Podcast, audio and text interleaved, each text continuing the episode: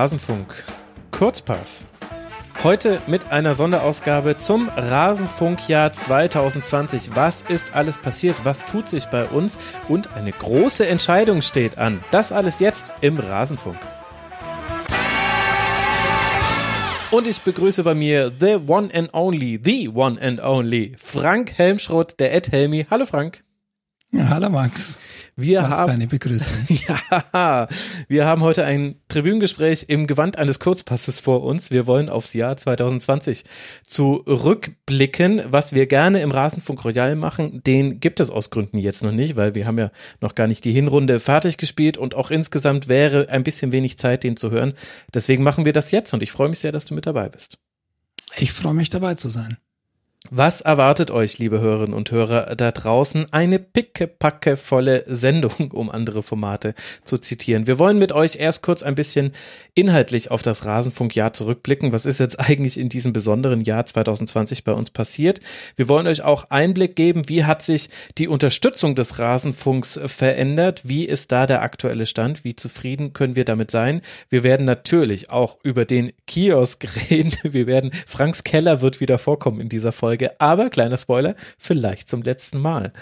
Dann mhm. können wir noch auf elf Leben äh, blicken. Was hat das eigentlich auch für den Rasenfunk bedeutet? Und vielleicht gibt's da ja, da übernimmt einfach Frank die Moderation und ich antworte auf was immer Frank mir da hinweist. Und dann gibt es einen ganz wichtigen Part, bei dem wir uns sehr, bei dem uns wichtig wäre, dass ihr den auch hört. Das heißt, wenn ihr sagt, ah, Inhalt des Rasenfunks ist mir völlig egal, habe ich doch eh jede Sekunde gehört, dann springt bitte auf jeden Fall zum letzten Kapitel in dieser Folge, nämlich wir nennen es Rasenfunk 2021. Wir haben einige Überlegungen, die das nächste Jahr betreffen und wir haben vor allem eine Umfrage, die euch beteiligt, die uns sehr wichtig ist in diesem Zusammenhang. Diese Umfrage werdet ihr in den Show Notes finden. Ich vermute aber oder gehe davon aus, dass es auch sinnvoll ist, vorher zu hören, was wir eigentlich zu sagen hatten und dann die Umfrage auszufüllen. Das wäre uns sehr wichtig, dass ihr da mitmacht, weil da einige große Entscheidungen für uns anstehen oder zumindest an die Tür klopfen. Deshalb, wenn euch der ganze andere Rest nicht interessiert, hört bitte den letzten Part und beteiligt euch an der Umfrage. Das war die Begrüßung und Ankündigung. Jetzt ist mir gerade eingefallen, das wird dann der erste Kurzpass seit langem wieder mit Kapitelmarken. Die spare ich mir ja eigentlich im Kurzpass. Aber gut. Ja, tatsächlich. Es wird auch tatsächlich ein ungewöhnlich langer äh, Kurzpass werden, wahrscheinlich. Du hast es ja schon angedeutet durch die Tribünengespräch-Vergleiche. Aber lass uns doch einfach vielleicht direkt mal anfangen und gar nicht so viel Zeit verlieren, Max. Ja. Wie, wie war denn 2020 für den Rasenfunk? Vielleicht erstmal so ein bisschen auf der Inhaltsebene. Hm. Also lass mich mal mit, ich beginne mit Statistiken. Wir machen es einfach genau, wie, wie es im Rasenfunk ist. Was glaubst du denn, du hast es ja nicht nachgeguckt, ich habe es äh, vor mir, was glaubst du, wie viele Sendungen haben wir produziert dieses Jahr? Puh, schwierig, schwierig, schwierig. Ach, ich kann, kann da wirklich nur ganz ins Blaue raten. Ich äh, würde auf ähm, 40 ja, es sind tatsächlich 50 Sendungen, also ex exklusive jetzt dieser Sendung, die ist da rausgerechnet, eigentlich dann 51. Das heißt tatsächlich im mathematisch gesehen fast eine pro Woche, was mich erstaunt hat. Aber dadurch, dass wir während Corona keine Pause gemacht haben, sind allein 38 Schlusskonferenzen veröffentlicht worden, inklusive ja eines Royals und eines Coronials. Acht Kurzpässe immerhin haben noch geklappt, wobei die am ehesten das waren, was weggefallen sind. Und dann trotz aller Umstände doch noch vier Tribünengespräche zum Jahrzehnt der Bayern und des deutschen Fußballs, zu Kaiserslautern, zu Schmerzmittel im Fußball und zu Fußballmagazinen. Also haben wir doch wieder einiges geschafft in diesem Jahr. Ja, da war wirklich viel dabei. Ähm, natürlich war es auch gleichermaßen ereignisreich. Ne? Also es hat ja doch auch in der Fußballwelt sich viel bewegt ähm, mhm. mit erst Geisterspielen und dann Ausfällen und äh, wieder Start- und Terminverschiebungen und so. Dementsprechend äh, war es natürlich in der Organisation auch chaotisch und hektisch und ähm, du warst ja, ja ganz einfallsreich mit Koronial und, und äh, mit den etwas andersartigen Sendungen während der Corona-Zeit. Oder naja, während, was heißt während der Corona-Zeit? Wir sind ja noch mittendrin, mittendrinner leider, als wir es äh, als wir es uns gewünscht hätten, aber in der, gerade in der Anfangsphase war da ja ähm, fußballtechnisch doch alles äh, ein bisschen anders. Ja, absolut. Also die letzte reguläre Folge war am 9. März, wenn ich es äh, gerade sehe. Dann 16. März, das war schon der erste ausgefallene Spieltag. Über den haben wir noch in der für den Spieltag geplanten Konstellation gesprochen. Da bin ich auch nach wie vor froh. Dass, ich war sehr froh, dass ich da Sebastian Fiebrig, Christoph Arment und äh, Stefanie Fiebrig mit dabei hatte, um eben auf diese Spieltagsabsage und die Ungewissheit für nicht nur den Fußball, sondern eben auch unsere ganze Gesellschaft sprechen konnte. Da habe ich neulich nochmal aus elf Lebengründen, habe ich mich nochmal mit dieser Sendung ein bisschen befasst, weil ich damals eine sehr genaue Chronologie erstellt hatte, wann eigentlich welche Sportart abgesagt hat und ihre Spieltage und wie die Bundesliga sich da eingereiht hat.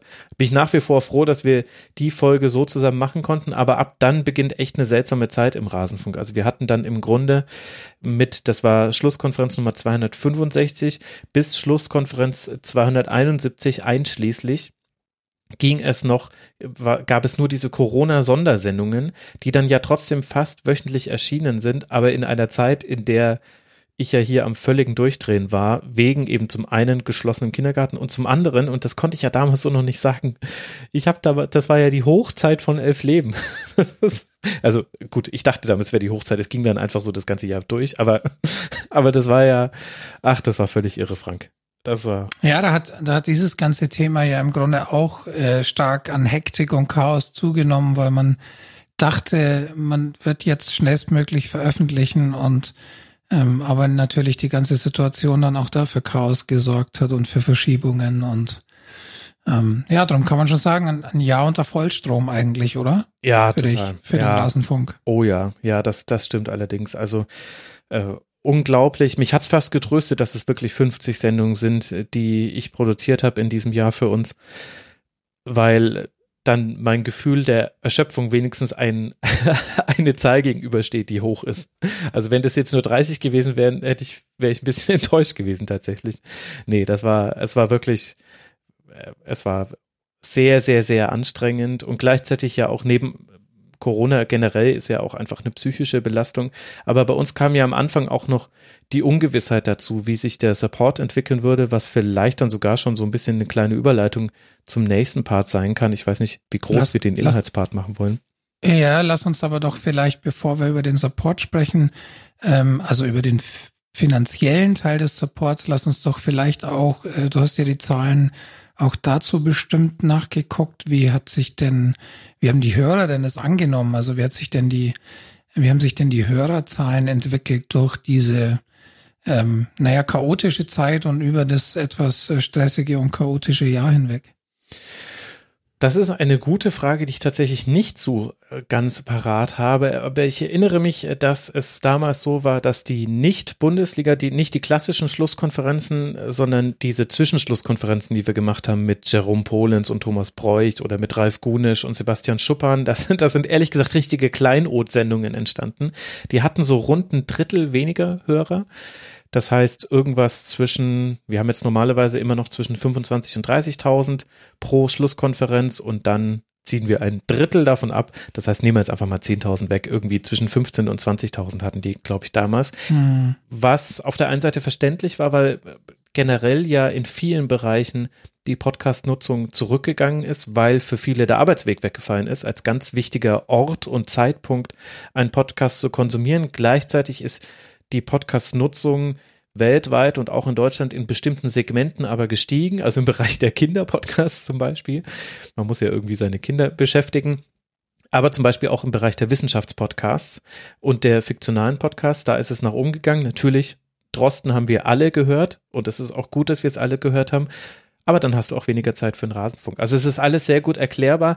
Im Nachhinein tut es manchmal ein bisschen weh, wenn ich über diese Zahlenentwicklung nachdenke, weil ich diese Sonderfolgen wirklich interessant fand. Also die, die haben trotz all der Anstrengungen dieser Zeit, haben die wirklich Spaß gemacht und eigentlich egal welche, also eben Ralf Gunnisch und Sebastian Schuppan, wo wir auf vergangene Spieltage zurückgeblickt haben. Book of Brolins mit eben äh, Jerome Polens und Thomas Bräuch, ganz Ganz tolle Sendung. Dann mit den Jungs von Doppelsechs, Ole Zeisler und Hendrik von Bözingslöwen. Anruf bei Frank Rost. Eine so schöne Sendung. Hat mir neulich erst wieder jemand geschrieben, dass er die immer noch manchmal hören würde, weil die so humorvoll gewesen sei. Und dann, und dann gab es ja schon den Rasenfunk äh, Coronial und dann ging es schon wieder los. Also es ging ja dann auch schneller, als damals erwartet wurde. Aber diese Sendung, wann, die wann ging es denn wieder los? Ich, ich habe gerade so ein bisschen die Downloadzahlen übers Jahr hinweg von der Schlusskonferenz vor mir und da sehe ich im Juni so ein bisschen einen Peak ähm, für dieses Jahr, aber ansonsten bis auf den August eigentlich einen, ich sage jetzt mal fast kontinuierlichen Level, kann man sagen. Am 18. Mai war die erste reguläre Folge okay. wieder, die veröffentlicht dann, wurde. Also dann ist das tatsächlich, diese Juni-Zahlen sind dann wohl die Auswirkungen da. Genau, genau. Also vom 16. Ja. März bis zum 18. Mai sind, äh, sind quasi keine regulären Folgen erschienen. Die am 16. März kann man gerade noch so als reguläre Folge dazu nehmen. Die hat sich dann schon mit dem abgesagten Spieltag befasst, aber hat, glaube ich, auch damals noch für einiges Interesse gesorgt. Und dann äh, 18. Mai ging es weiter und dann dann wurde durchgeballert. Also die Liga hat uns ja dann auch kein, keine Verschnaufpause mhm. da gelassen. Wir haben, glaube ich, zwei Sendungen, einmal zwei Spieltage mal weggelassen. Ich bin mir auch gerade gar nicht sicher, ist damals nicht auch eine Folge ausgefallen zum allerersten Mal, weil ich krank war. Ich kann mich nicht mehr erinnern. Es ist alles, mhm. es ist alles ein einziger Nebel. Aber genau, also es ging zurück in der, in, in der Nutzung. Dann mit Beginn, mit Wiederanpfiff der Bundesliga hat sich's langsam wieder erholt, in Anführungszeichen. Also uns, uns, uns beiden sind ja die Downloads jetzt nicht so wichtig, dass daher die Anzeigen, die Anführungszeichen. Und dann hat man aber schon gemerkt, dass ein Teil der Hörerinnen und Hörer sich einfach nicht mehr für Fußball interessiert und ich konnte es ja auch nachvollziehen. Und vielleicht waren auch manche, das gab es auch hin und wieder als Rückmeldung, nicht in großer Masse, aber hin und wieder haben mir auch Hörerinnen und Hörer vorgeworfen, dass auch ich meine Müdigkeit zu sehr in den Rasenfunk äh, transportiert habe und sie deswegen dann die Sendung nicht mehr hören wollten. War jetzt kein. Was kein, sich natürlich auch nur schwer vermeiden lässt. Natürlich. Wenn wir ehrlich genau. sind. Ja, hm. und was ich auch also ehrlich gesagt habe ich es so deutlich dann doch gar nicht transportiert, weil ich immer in einen Aufnahmemodus komme, wenn eine Sendung läuft. Also egal wie müde und schlecht drauf ich bin, in der Sekunde, in der unsere immer noch sehr schöne Intro-Musik läuft, äh, kommt der, kommt der Performance Max schon raus. Und ich hätte das noch viel, viel deutlicher machen können und dachte eigentlich auch, ich hätte ganz gut noch die Mischung gefunden zwischen in guter Laune jetzt zwei Stunden über Fußball reden, auch wenn mir gerade nichts egaler sein könnte. Also das hätte, wäre schon noch deutlicher gegangen.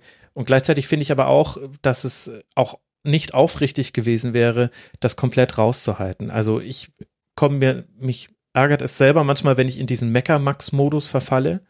Äh, bei Flanken finde ich es noch halbwegs interessant oder lustig, aber bei anderen Dingen nerve ich mich selber manchmal damit. Aber auf der anderen Seite fände ich es auch falsch, sich dauerhaft zu verstellen. Also es gehört eine Professionalität dazu, sich jetzt nicht hängen zu lassen. Und ich glaube, die haben habe ich dann hoffentlich auch gezeigt in diesem Jahr. Aber ich habe auch keine Lust, so zu tun, als ob alles super wäre, weil der Rasenfunk halt letztlich davon lebt, dass die Leute schon immer ein ganz gutes Gefühl haben, wie wir so ticken.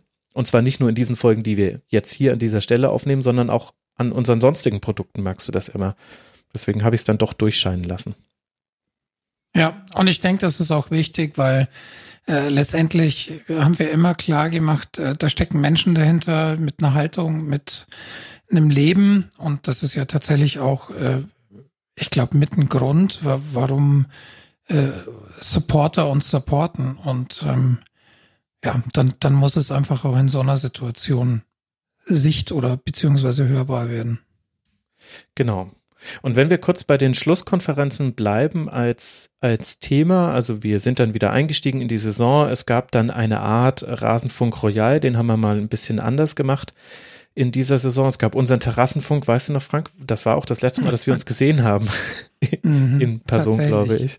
Und es war richtig schön, es war ein richtig schöner oh, Tag. Ja, das war echt Ich schön. habe einen richtigen Sonnenbrand davon getragen auf deiner Terrasse. Aber ich habe noch gefragt, ob ich dir Schatten, mehr mal Schatten machen soll. Ja, es war, war auch super angenehm. Also währenddessen, danach nicht mehr so. Aber, ja, das, das war ja. echt schön. Aber ja, die, eine der, nee, die erste, glaube ich, die erste Outdoor-Aufnahme des Rasenfunks. Ja, äh, genau. Also das, äh, das hat, wir haben dann, glaube ich, diese Saison auch ganz gut zu Ende gebracht. Es gab dann im, in der Schlusskonferenz eine Pause. Logischerweise ist äh, dann nichts passiert. Champions League haben wir ja dann indirekt über das Tribünengespräch wieder mitgenommen. Und dann gab es jetzt aber im Grunde einen Regelbetrieb. jetzt für die jetzigen 13 Spieltage mit aber einer Besonderheit. Zum ersten Mal habe nicht ich eine Schlusskonferenz moderiert und das ist jetzt schon zweimal vorgekommen. Tobi Escher hat mich äh, zweimal vertreten. Das Große Premiere war das dieses Jahr, ja. Meine Güte, war das ein großer Schritt für mich. Du kannst es dir nicht vorstellen, Frank. Beziehungsweise wahrscheinlich ich, kannst du es dir vorstellen. Ich kann es mir sehr gut vorstellen. Wir hatten das Thema ja auch durchaus auch schon und ja, ja und wer wer deinen wer deinen Anspruch kennt und äh, deinen Anspruch an dich selbst und eben auch an den Rasenfunk als Produkt, der der kann sich im Ansatz denken, was es äh, dich für Überwindung gekostet hat, sage ich jetzt mal. Äh, trotzdem, dass wir natürlich immer wussten, dass Tobi äh, das wunderbar machen wird, was er zweimal auch äh, so gemacht hat. Und ähm, ja, aber wunderbar, dass es jetzt passiert ist, glaube ich. Also ein großer Schritt äh, für den Rasenfunk und äh, ähm, ja, auch ein großer Schritt im Ergebnis, glaube ich, was halt einfach Optionen offen lässt. Ja. In, sind zwar über die Zeit sehr wenige Sendungen ausgefallen, aber ab und an kam es halt doch vor, wenn es einfach nicht anders ging oder deine Prioritäten eben in dem Moment so waren und, und da hat sich jetzt halt eine neue Option aufgetan dadurch und das ist schon eine neue Qualität, glaube ich. Genau, das möchte ich auch betonen, dass äh, der Anspruch, äh, das ging, also ich habe einen hohen Anspruch an mich selbst. Also es geht nur um den Anspruch an mich selbst, warum ich mich damit äh, schwer getan habe. Dass Tobi und ja auch noch ein paar andere, die das vielleicht auch irgendwann mal machen werden, das wunderbar machen würde und auf eine Art, die zu 110 Prozent zum Rasenfunk passt, das war mir völlig klar. Also da waren wir beide uns, darüber haben wir gar nicht diskutiert, ehrlicherweise. Wir haben nur darüber diskutiert, kann ich mich jetzt dazu durchringen, irgendwie dieses Ding mal in fremde Hände zu geben, weil der Anspruch an mich halt dann doch eigentlich in letzter Konsequenz ist, na ja, komm, mach halt die Sendung, du kriegst es doch hin, weil ich ja auch in den letzten Jahren Sendungen oft genug so durchgezogen habe. Also in der Vorsaison gab es ja, ich glaube, vier, also eine ist ausgefallen, das war die Sendung äh, nach dem 1 zu 5 der Bayern bei Eintracht Frankfurt, da wurde Nico Kovac entlassen, weil ich tatsächlich da mal so krank war, dass ich es nicht durchziehen konnte. Und das war damals die erste mhm. Folge, die ausgefallen ist, also die erste Folge, die ungeplant ausgefallen ist. Das hatten wir vorher in der Rasenfunkgeschichte noch nie. Es gab 2015 mhm. und 16 zwei Folgen, die ausgefallen sind, weil ich da jeweils nicht in Deutschland war. Da war ich jeweils bei der NFL in London und das wurde damals auch angekündigt. Und ab dann habe ich ja durchgezogen. Aber ich habe halt wahrscheinlich schon zwei Hände voll Sendungen produziert in einem äh, Zustand, der eigentlich nicht sendefähig war. Man hat es manchmal gehört, wenn, wenn da auch meine Stimme betroffen war, äh, aber die meiste Zeit hat man es eigentlich nicht gehört, weil es dann ganz oft mit, mit Migräneartigen oder vielleicht, ja, manchmal war es auch vielleicht eine Migräne. Also ich habe Sendungen moderiert in einem Zustand, den man eigentlich keine Sendung moderieren sollte. Ich erinnere mich da noch an eine Aufnahme, wo ich die letzte halbe Stunde meine Augen schließen musste und äh, deswegen keine, also ich habe blind meine Edit-Marken gesetzt. Lustigerweise hat es trotzdem funktioniert, weil ich aber quasi einfach das Licht vom Bildschirm nicht mehr ertragen habe. Du Freak. Ja, klar. Aber der Anspruch war halt dann immer, naja, komm, zieh's halt durch. Du musst ja jetzt nur noch, halt mm. doch jetzt nur noch, die, die drei Stunden musst du jetzt ja nur noch durchhalten und du hast ja tolle Gäste und die Gäste haben auch mir immer den Hintern gerettet. Aber dass das so jetzt nicht weitergehen kann, ist dann irgendwann sogar mir klar geworden. Und deswegen ist es jetzt ganz gut, da ein bisschen Entlastung zu haben. Und so kam es eben dann äh, dazu, dass am 9. November 2020 eine neue Rasenfunk-Ära startete. Einmal ein anderer Moderator, in dem Fall Tobi Escher, der das Weghorstrecht des Verteidigers gemacht hat. Und Tobi hat sich so so da reingebissen, das muss man auch wirklich nochmal sagen. Der, das, für mich ist das Drumherum von Sendungen Routine und das Veröffentlichen von Sendungen. Und trotzdem gibt's noch Aufnahmen, wo man manchmal erst nachts zwischen zwei und drei fertig ist mit dem fertigen Produkt. Aber das dann aus dem aus, mit einem Kaltstart zu machen, mit einer einstündigen Einführung von Max, der mal kurz ein völlig neues Programm zeigt. Also da hat Tobi echt geblutet, geschwitzt und dass er das überhaupt hingekriegt hat, und dann auch noch in dieser Qualität, finde ich richtig. Und ich wollte gerade sagen, und im Ergebnis klingt so souverän, als wäre es die 20. Sendung Wahnsinn. gewesen oder keine Ahnung, ja. Also äh, wunderbar, definitiv. Was man dann aber auch noch erwähnen sollte an der Stelle, ein, mit ein Grund, war, warum das auch jetzt relativ lang gedauert hat, bis es mal so weit kam, ist auch, dass wir immer gesagt haben, wenn wir das machen, ähm, wir bekommen von den Hörern Geld für den Rasenfunk Und äh, wenn wir das machen, dann ist es wichtig, dass wir auch in der Lage sind, denjenigen zu bezahlen, der, genau. der dann einspringt. Und, ähm, und das können wir nur dank der Unterstützung der Supporterinnen und Supporter, dank euch da draußen. Und ähm, der Punkt war jetzt eben auch erreicht, wo wir gesagt haben, okay, wir können das jetzt bis zu einem gewissen Punkt auch machen und und können dann auch in der einen oder anderen Situation, und jetzt war es eben sogar schon zweimal der Fall, ähm, da jemanden reinholen, der, der dann einspringt. Und das ist wirklich ähm, auch eine große Qualität, die, die im Grunde dem Support zu verdanken ist. Ja, genau. Und gleichzeitig, damit sind wir ja dann im Thema, wie hat sich die Unterstützung des Rasenfunks entwickelt?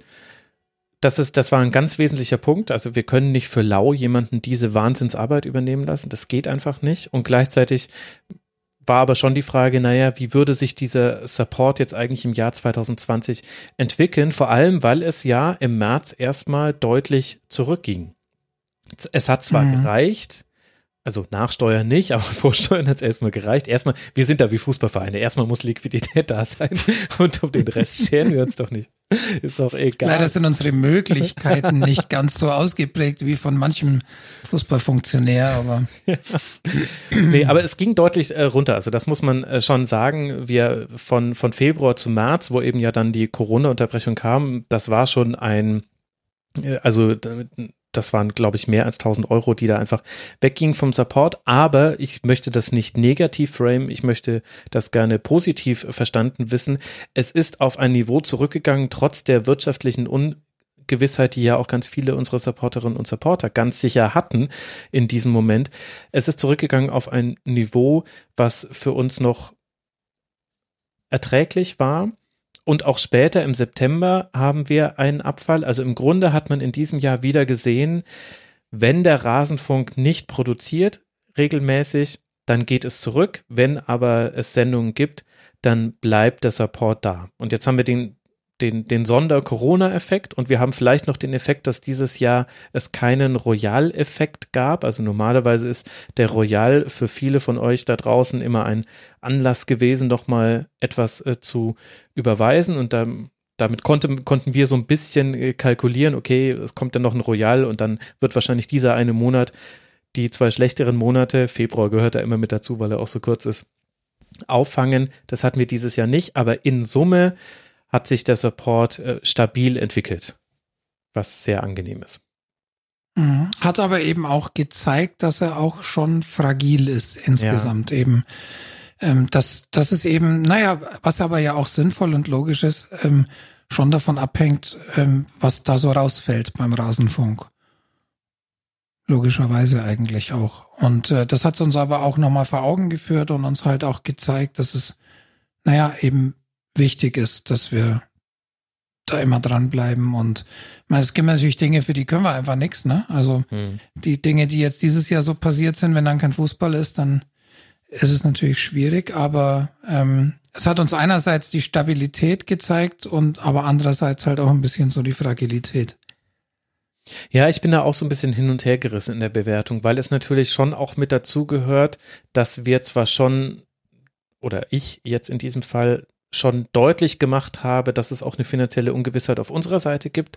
Ich fand aber in der Rückschau, ich hoffe, ich verkläre da nichts, dass ich jetzt nicht allzu laut die, ihr müsst uns bitte jetzt äh, finanziell supporten, Alarmglocken habe anklingen lassen, als wir gesehen haben, dass es im März noch auf einem Niveau war, mit dem wir über die Runden kommen. Und im April hat es sich dann schon im Grunde fast auf normales Niveau erholt vom Support her. Also ich weiß auch nicht, ob ob es nicht vielleicht dann auch unserer, wie ich dann doch in Summe finde, zurückhaltenden Art unterlag, dass es halt so fragil ist. Also das ist immer so eine Ungewissheit für, für mich, wie viel würde gehen, wenn wir deutlicher, noch deutlicher um Spenden bitten. Also vielleicht tun wir es auch schon super deutlich, wobei ich es im Vergleich zu anderen Formaten dann doch als relativ dezent empfinde und eigentlich auch so als gut empfinde, weil die Leute sollen wissen, wie der Rasenfunk sich finanziert sie sollen regelmäßig darauf hingewiesen werden, aber ich will auch niemanden nerven. Hm. Ich glaube aber, dass ähm, es sind sowieso alles Fragen, die man ganz schwer beantworten kann. Diese was was wäre wenn? Wir haben uns ja, als wir uns damals für die Art und Weise, wie wir es jetzt machen, entschieden haben, was den Support angeht, haben wir uns ja auch unterhalten. Wollen wir irgendwie, als wir mit Patreon angefangen haben, zum Beispiel, gab es diese festen Pakete bei Patreon. Ähm, wollen wir irgendwie ein, Fest, wollen wir sagen, ja. Rasenfunk supporten kostet fünf Euro im Monat oder so? Wollen wir einen festen Betrag haben? Da könnte man halt auch sagen, naja, äh, es gibt diejenigen, die, die zwei Euro überweisen, es gibt diejenigen, die 20 Euro überweisen und diejenigen, die 50 überweisen.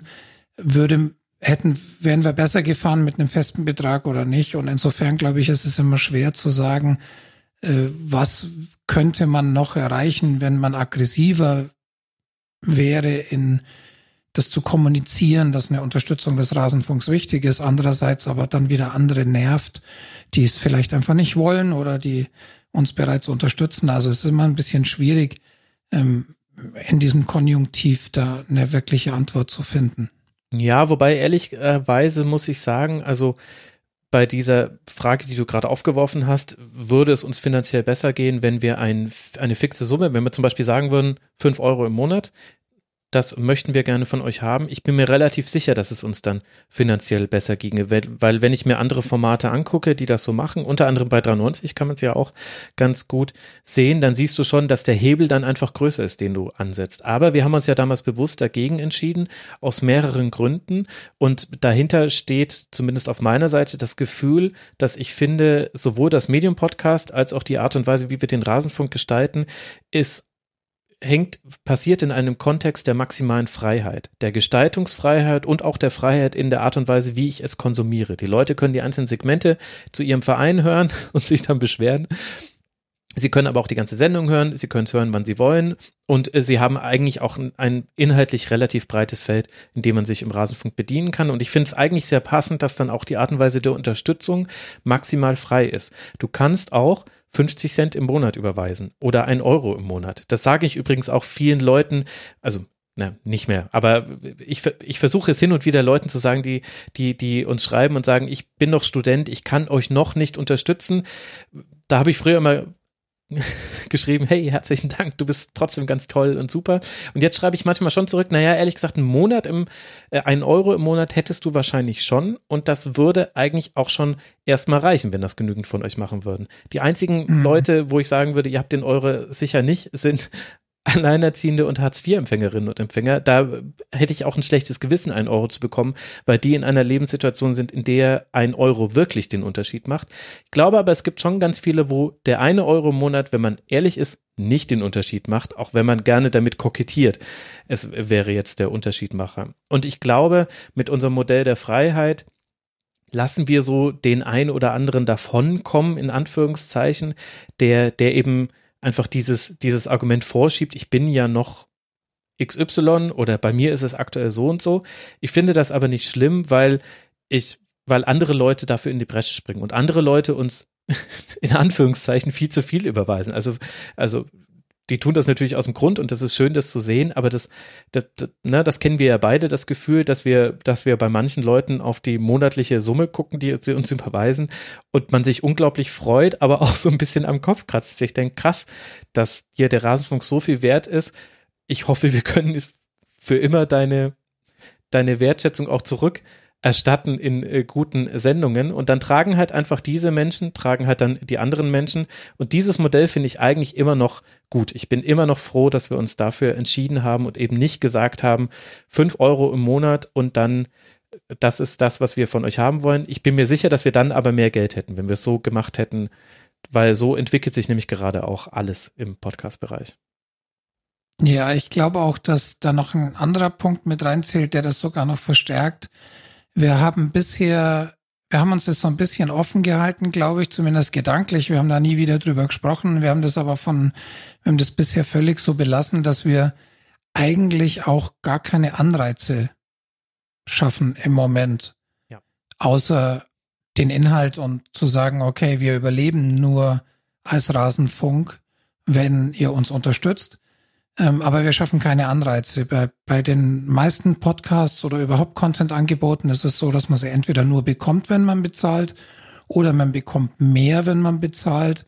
Man bekommt vielleicht besondere Features, manche Sendungen nur, wenn man bezahlt.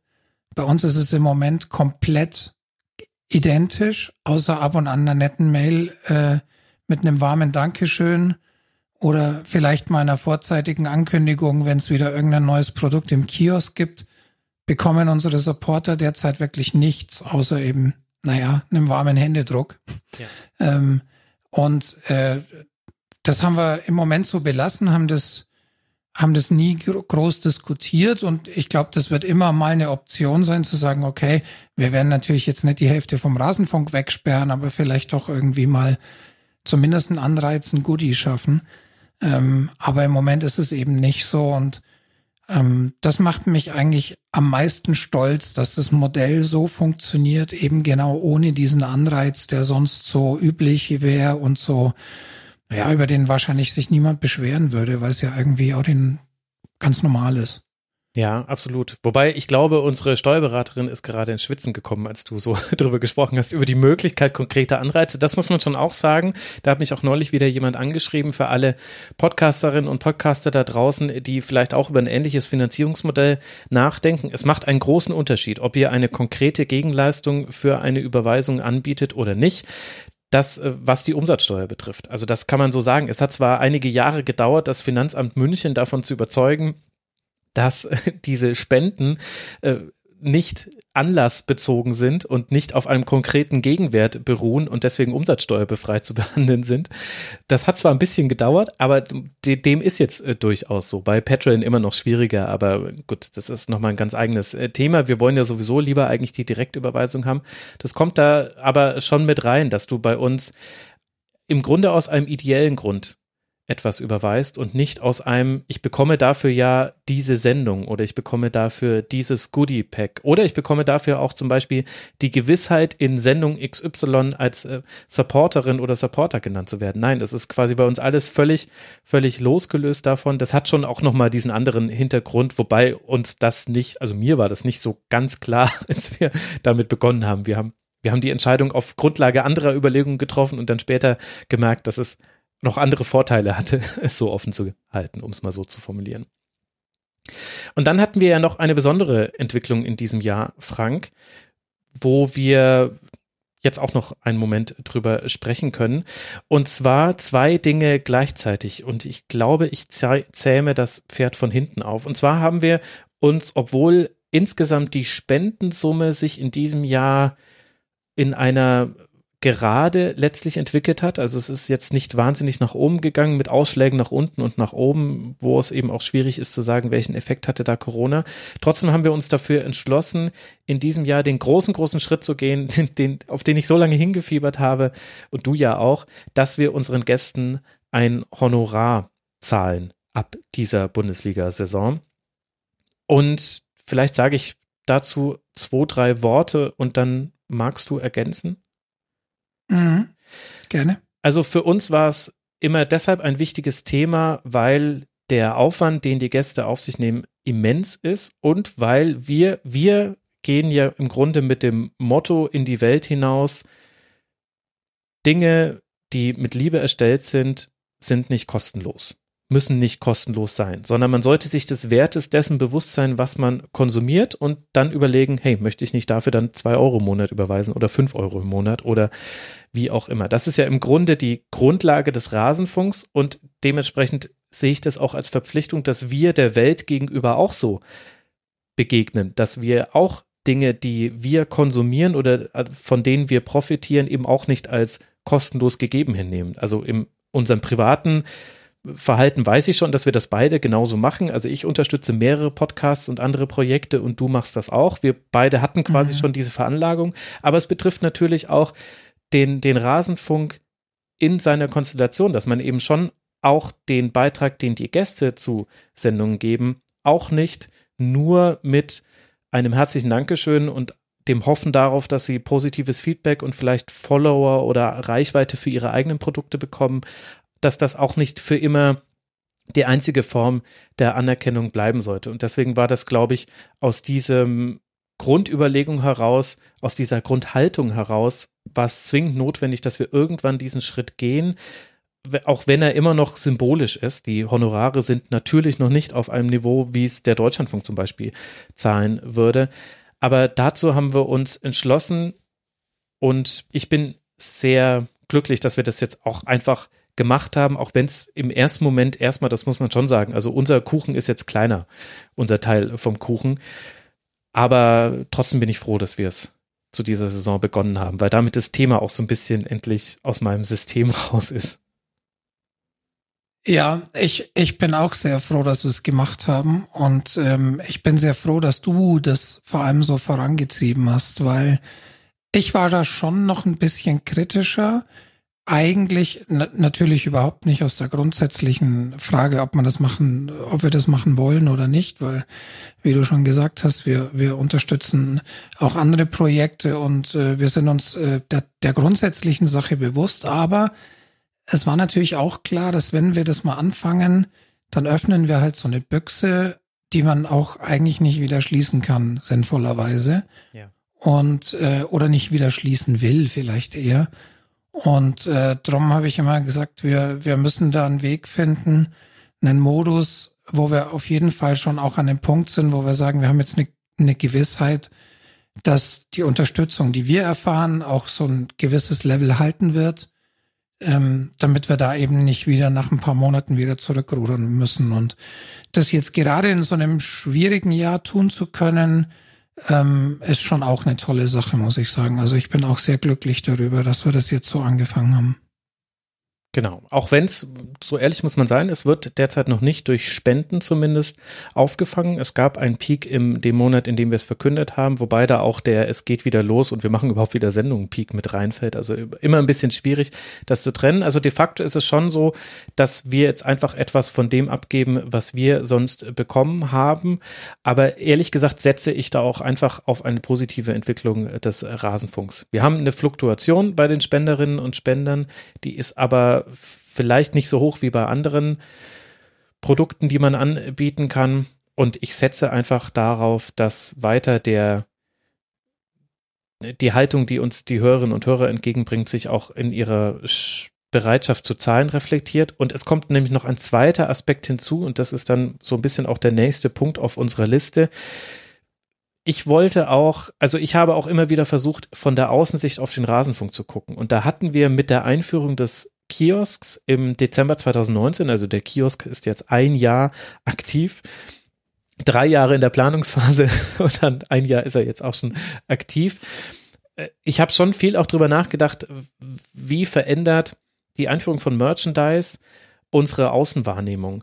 Und ich glaube, dass die Wahrnehmung, wenn wir innerhalb von zehn Stunden 100 Rasenfunk-Shirts verkaufen, wie es ja passiert ist im Sommer, dann kannst du diese Wahrnehmung auch nicht mehr vom Rasenfunk subtrahieren, auch wenn es de facto schon noch so ist, dass aufgrund von verschiedenen Dingen, unter anderem auch unserer dann doch zurückhaltenden Preisgestaltung, der, der monetäre Effekt, der aus dem Kiosk rausgefallen ist, noch nicht der große ist, aus verschiedenen Gründen, auch weil wir natürlich die Produkte immer vorfinanzieren müssen. Also wir haben da so, das ist so eine Quersubventionierung. De facto ist es aber schon so, du und ich, wir haben jetzt nicht so wahnsinnig viel bisher rausziehen können finanziell aus diesem Kiosk, aber nach außen hin sind wir jetzt einfach dieser Podcast, der jetzt auch Tassen verkauft, wo die Tassen auf einmal ausverkauft sind, wo T-Shirts in zehn Stunden ausverkauft sind, wo es noch dieses Produkt gibt und jenes Produkt.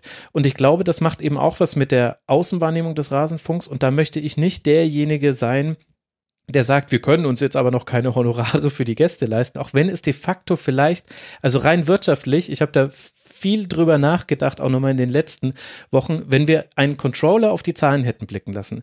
Hätte der gesagt, nee, jetzt Honorare für die Gäste einzuführen, das ergibt ja überhaupt gar keinen Sinn. Habt ihr euch eure Zahlen mal angeguckt? Aber ich glaube, wir haben eben jenseits der Zahlen, die für uns beide ja auch nicht das Wichtigste sind, nicht das Maßgebende beim Rasenfunk, war es, glaube ich, dann wichtig, einfach jetzt diesen Schritt zu machen. Aber ich glaube, der Kiosk spielte, also zumindest für mich hat der Kiosk und die Warnung, die, die wir dadurch von außen haben, auch nochmal eine große Rolle gespielt.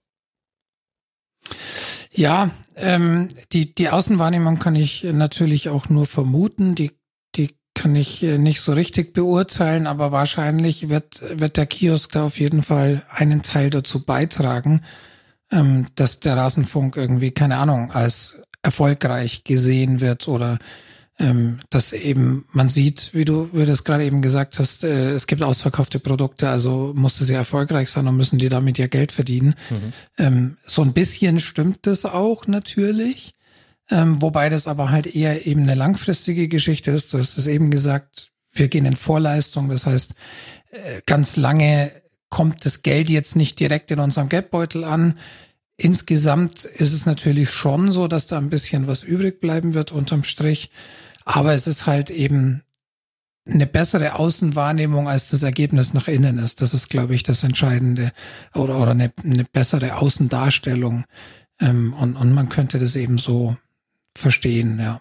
Also aus finanzieller Sicht. Natürlich haben wir einen anderen Vorteil durch, äh, durch das, wenn Leu Menschen mit Rasenfunk-Beanies durch die Welt laufen, dann hat es natürlich noch einen anderen Effekt. Aber um so offen zu sprechen, wir haben bis heute noch nicht die Summe wieder rausgeholt aus dem Kiosk, die wir mal reingesteckt haben. Diese Summe steckt zwar im Kiosk in Form von Produkten, die im Lager liegen, aber de facto haben wir allein, wenn, wenn ich gucke, was haben wir aus der Spendensumme investiert in quasi Produktion der ersten Dinge, die wir aufgesetzt haben. Das ist bisher, also das haben wir noch nicht auf Null gebracht, tatsächlich, obwohl jetzt mhm. ein Jahr der Kiosk ganz gut gelaufen ist. Genau, und da steckt natürlich viel drin. Da steckt ja neben den Produkten auch eben eine Investition in, keine Ahnung, die Shop-Plattform kostet Geld und äh, das Verpackungsmaterial kostet mhm. Geld. Das, in diese Dinge, das ist natürlich alles was, was man am Anfang so ein bisschen blauäugiger sieht, auch wenn wir das schon berücksichtigt haben. Aber ähm, und eben auch die Tatsache, dass ja die ähm, keine Ahnung, während, während sich die T-Shirts am Lager noch verkaufen, müssen die nächsten Tassen produziert und vorbezahlt werden und sowas. Also fließt quasi das Geld, das vorher durch T-Shirts reinkam, schon wieder in die nächsten Produkte rein. Insofern kommt da immer eine relativ große Verzögerung rein, die jetzt erst irgendwann wahrscheinlich im ersten Quartal dazu führen wird, dass wir die Anfangsinvestition so langsam mal ausgleichen. Ja, ich hoffe es doch, dass es jetzt im ersten Quartal dazu kommt. Und dazu kommt ja auch für uns eine Unberechenbarkeit. Also, dass wir zum Beispiel Dinge sehr schnell ausverkauft hatten, hängt ja nicht damit zusammen, dass wir irgendwie die Ware künstlich verknappen und um, unbedingt für einen Hype sorgen wollen, sondern dass wir es halt nicht einschätzen können. Und das ist auch nach wie vor so geblieben. Also, die ersten 100 T-Shirts gehen in 10 Stunden weg als wir dann die T-Shirts nachbestellt hatten, haben wir jetzt schon 100 davon verkauft. Ich würde mal vermuten, ehrlich gesagt, nein. Also mhm. auch ganz schwierig für uns zu, zu kalkulieren, auch dafür Gründe zu finden, warum dem so ist. Haben wir vielleicht einfach 100 Hardcore-Fans, die wollen unbedingt ein Shirt haben, aber nicht, nicht mehr? Oder war es der Hype um die Shirts? Was, was ist dafür der Grund? Keine Ahnung. Aber das, was Max eigentlich sagen will, ja. Kauft unsere T-Shirts. Ja, und vor allem wir die Caps. Ha wir haben noch welche. Die Caps. Mein Gott, die Caps. Wir haben noch, wir haben noch zu viele Caps auf Lager. Wenn ihr jemanden kennt, der gerne Caps trägt.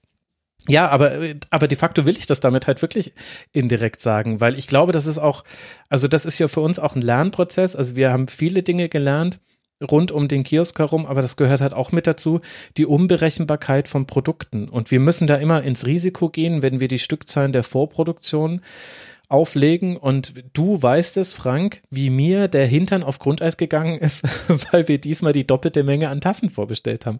Kurz bevor wir die veröffentlicht haben, da hatte ich so große Zweifel. Ich dachte mir, um Gottes Willen, ob das jetzt überhaupt klappt es sieht jetzt so aus, als ob sich das gelohnt hätte. Also die Tassen waren ja dann kurzzeitig auch schon wieder ausverkauft. Vielleicht erzählen wir dann gleich noch ein bisschen was zum Drumherum vom Kiosk. Ich, ja. ich glaube, man muss an der Stelle vor allem auch erwähnen, ähm, das Risiko sowohl bei Shirts als auch bei Tassen, weil wir bei beiden gesagt haben, okay, wir wollen jetzt eigentlich eigentlich wollen wir lieber, am Anfang sind wir so ein bisschen auf Nummer sicher gegangen. Wir hatten ja. eben die Caps mit dem Rasenfunk-Logo, wir haben die Beanies mit dem Logo ganz klein, wir haben die Tassen mit dem Logo, alles ich sage jetzt mal eher klassischer Merch. Und dann haben wir aber eigentlich gesagt, wir wollen jetzt nicht so sehr Rasenfunkartikel, ähm, wo der Rasenfunk so sehr im Vordergrund steht, sondern wir wollen eigentlich geile Sachen machen. Und äh, da waren die T-Shirts waren so der erste größere Schritt mit einem Design, bei dem der Rasenfunk eher so ein bisschen im Hintergrund steht. Die Tassen, die neuen, sind jetzt noch mehr wo die Botschaft im Vordergrund steht. Und ähm, das wird wahrscheinlich auch so weitergehen, aber damit war natürlich auch so eine Unsicherheit verbunden. Will das überhaupt jemand haben? Ähm, sind, sind die Sachen überhaupt gut genug, dass man sagt, man kauft die jetzt vielleicht einfach, weil sie cool aussehen oder weil die Message geil ist, die da drauf steht. Und ähm, eine, ich weiß gar nicht, ob ich das hier sagen kann, aber ich glaube, ich kann es sagen, weil derjenige, den es betrifft, wahrscheinlich diese Sendung nicht hört. Aber ich werde zwei dieser Tassen zu Weihnachten verschenken an jemanden, der weder mit Fußball noch mit dem Rasenfunk irgendwas am Hut hat. Ich aber weiß, dass er hinter der Message steht, die auf der Tasse steht. Mhm. Und das war für mich auch so ein Schritt zu sagen, okay, im Grunde kann ich da jemanden hinschicken und sagen, kauf die Tassen. Du musst gar nicht wissen, wer der Rasenfunk ist. Und um Fußball muss es dir auch nicht gehen, aber du bist vielleicht gegen Homophobie, Rassismus etc. und kannst es mit der, mit der Tasse zum Ausdruck bringen. Und das ist irgendwie schon ein großer Schritt gewesen und auch ein gewisses Risiko.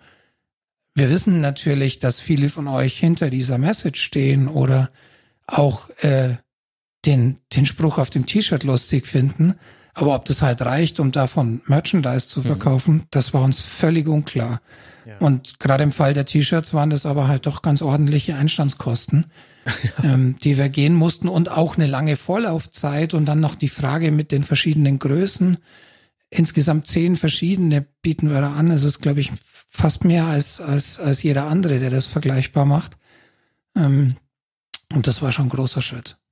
Das ist wahr. Wir gehen, wir gehen auch auch wenn das jetzt ein bisschen Lobhudelei für uns selber ist, aber wir gehen schon auch selten den einfachen Weg. Also egal, ob das bei der Frage ist, wie viele Größen bieten wir an, ja. welche Textilsorte bieten wir an, welches äh, Druckverfahren bieten wir an und bis hin zu so Dingen wie, wie wollen wir unsere Sachen verpacken, können wir hier nicht noch Plastik reduzieren, okay, kostet das ein bisschen mehr, diese Kartons oder dieses Füllmaterial zu nehmen, nee, das investieren wir, also wir entscheiden zumindest bisher, und ich hoffe, das können wir uns beibehalten, ganz, ganz, ganz selten mit Blick auf die Kosten, sondern eigentlich immer machen wir es so, wie wir es gut finden und wie wir es eigentlich auch gerne hätten, wenn wir woanders bestellen. Und das, das kommt da, da natürlich schon auch ein bisschen mit rein, dass also finanziell wäre da jetzt auch noch natürlich mit weniger Aufwand mehr zu holen gewesen. Aber so sind, so wollen wir ja auch gar nicht sein. Also das ist, äh, also it's not a bug, it's a feature. Wir können da auch nicht aus unserer Haut raus.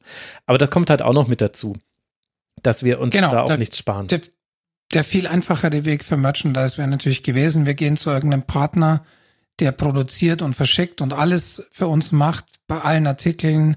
Die gibt's zahlreich, wo man sich einfach anmelden kann, in fünf Minuten loslegen, Designs hochladen, fertig. Aber ähm, da wissen wir einerseits nicht, wie es produziert wird in vielen Fällen, oder wir wissen, dass es nicht gut genug produziert wird für unsere Ansprüche im Sinne von Fairness, ähm, Herkunftsland etc. Und äh, wir wissen auch, dass wir die Qualität nicht so sicherstellen können, wie wir es jetzt sicherstellen können. Und äh, eins kann ich mit Stolz sagen, wir hatten noch kein einziges Feedback in diesem einen Jahr bezüglich schlechter Qualität. Ja, da bin ich auch sehr glücklich. Also da, das freut mich wirklich. Da sind wir sehr. wirklich sehr froh, weil da einfach unser Plan, das, genau das war unser Ansinnen und das ist voll aufgegangen. Genau, und gleichzeitig gab es auch eigentlich noch nie das Feedback, ihr seid zu teuer, weil wir da eben eigentlich auch den Mittelweg gehen. Also bei unseren Shirts ist es zum Beispiel so, wenn ein Shirt retourniert wird aufgrund der Größe, dann ist äh, unsere Marge weg. Also ich habe es jetzt nicht genau durchkalkuliert, aber im Grunde kommen wir dann, glaube ich, bei, bei so null dann schon raus bei, ja. bei, bei mhm. diesem Shirt. Und das ist eigentlich auch nicht die Art und Weise, wie du für Online-Shopping kalkulierst, weil du musst Retouren mit einberechnen. Das heißt, eigentlich müssten die wahrscheinlich fünf Euro das Stück teurer sein. Und wir sind nicht günstig, aber wenn man unsere Herstellungskosten sieht, eigentlich dann doch. Also, ähm, also wir sind quasi für das, was man bekommt, dann doch wieder günstig, aber das ist ja auch eine bewusste Entscheidung. Ich meine, wir zwei, wie, wie lang und wie oft wir darüber schon geredet haben und wie schwer das auch einfach zu kalkulieren ist. Wie viel ist zu viel, was man für eine Tasse noch verlangen kann, auch wenn wir quasi als Einzige ja dann auch die Produktionskosten und alles kennen und halt auch einfach sehen, naja, es kostet halt einfach mehr, weil wir die Tassen in der EU herstellen lassen und in Deutschland von Hand jede einzelne bedrucken lassen. Also ja klar, und ich bin auch fest, ich bin auch fest davon überzeugt, dass wir es überhaupt nur so gut verkaufen, wie wir es verkaufen, weil die Kunden eben, ich sag's jetzt mal salopp, unsere Freunde sind. Ja. ja. Du kannst einfach zumindest nicht mit, mit dem Aufwand an Kommunikation, unser Shop ist ja sehr basic, ähm, wir erklären zwar natürlich die Basics zur, zur Herkunft, aber ich glaube im Grunde ohne, ohne eine, eine eng verbundene Hörerschaft, ähm, die wir haben, wäre das wahrscheinlich so nicht möglich. Ja. Weil halt den Leuten auch klar ist, dass sie damit uns unterstützen und dass das eben ähm, Teil des Konzepts ist, sozusagen den Rasenfunk aufrechtzuerhalten. Und ähm, in dem Sinne, kauft unseren Merch. Was aber, und gleichzeitig hat natürlich diese Art und Weise, wie wir Dinge herstellen, auch zu Ausfällen geführt. Also es gab ganz mhm. lange keine Tassen im Shop, unter anderem, weil wir sehr lange für das Design der Tasse uns Zeit genommen haben und womit ich aber jetzt im Nachhinein sehr, sehr glücklich bin, weil es die Tasse genauso geworden ist, wie ich sie schön finde. Äh, Corona hat auch eine Rolle gespielt, dass äh, da manche Produktionsprozesse einfach auch länger gedauert haben bei den Herstellern. Und dann hat aber natürlich auch die Kapazität deines Kellers wie immer eine Rolle gespielt. Und ich spoiler jetzt einfach schon mal, Frank. Es wird vielleicht das letzte Mal gewesen sein, dass wir über deinen eigentlich Keller sprechen. Mal, eigentlich brauchst du gar nicht viel spoilern, weil wir äh, leiten ja quasi schon hin zu dem Thema. Ähm, das jetzt gleich erklärt, warum das so sein wird.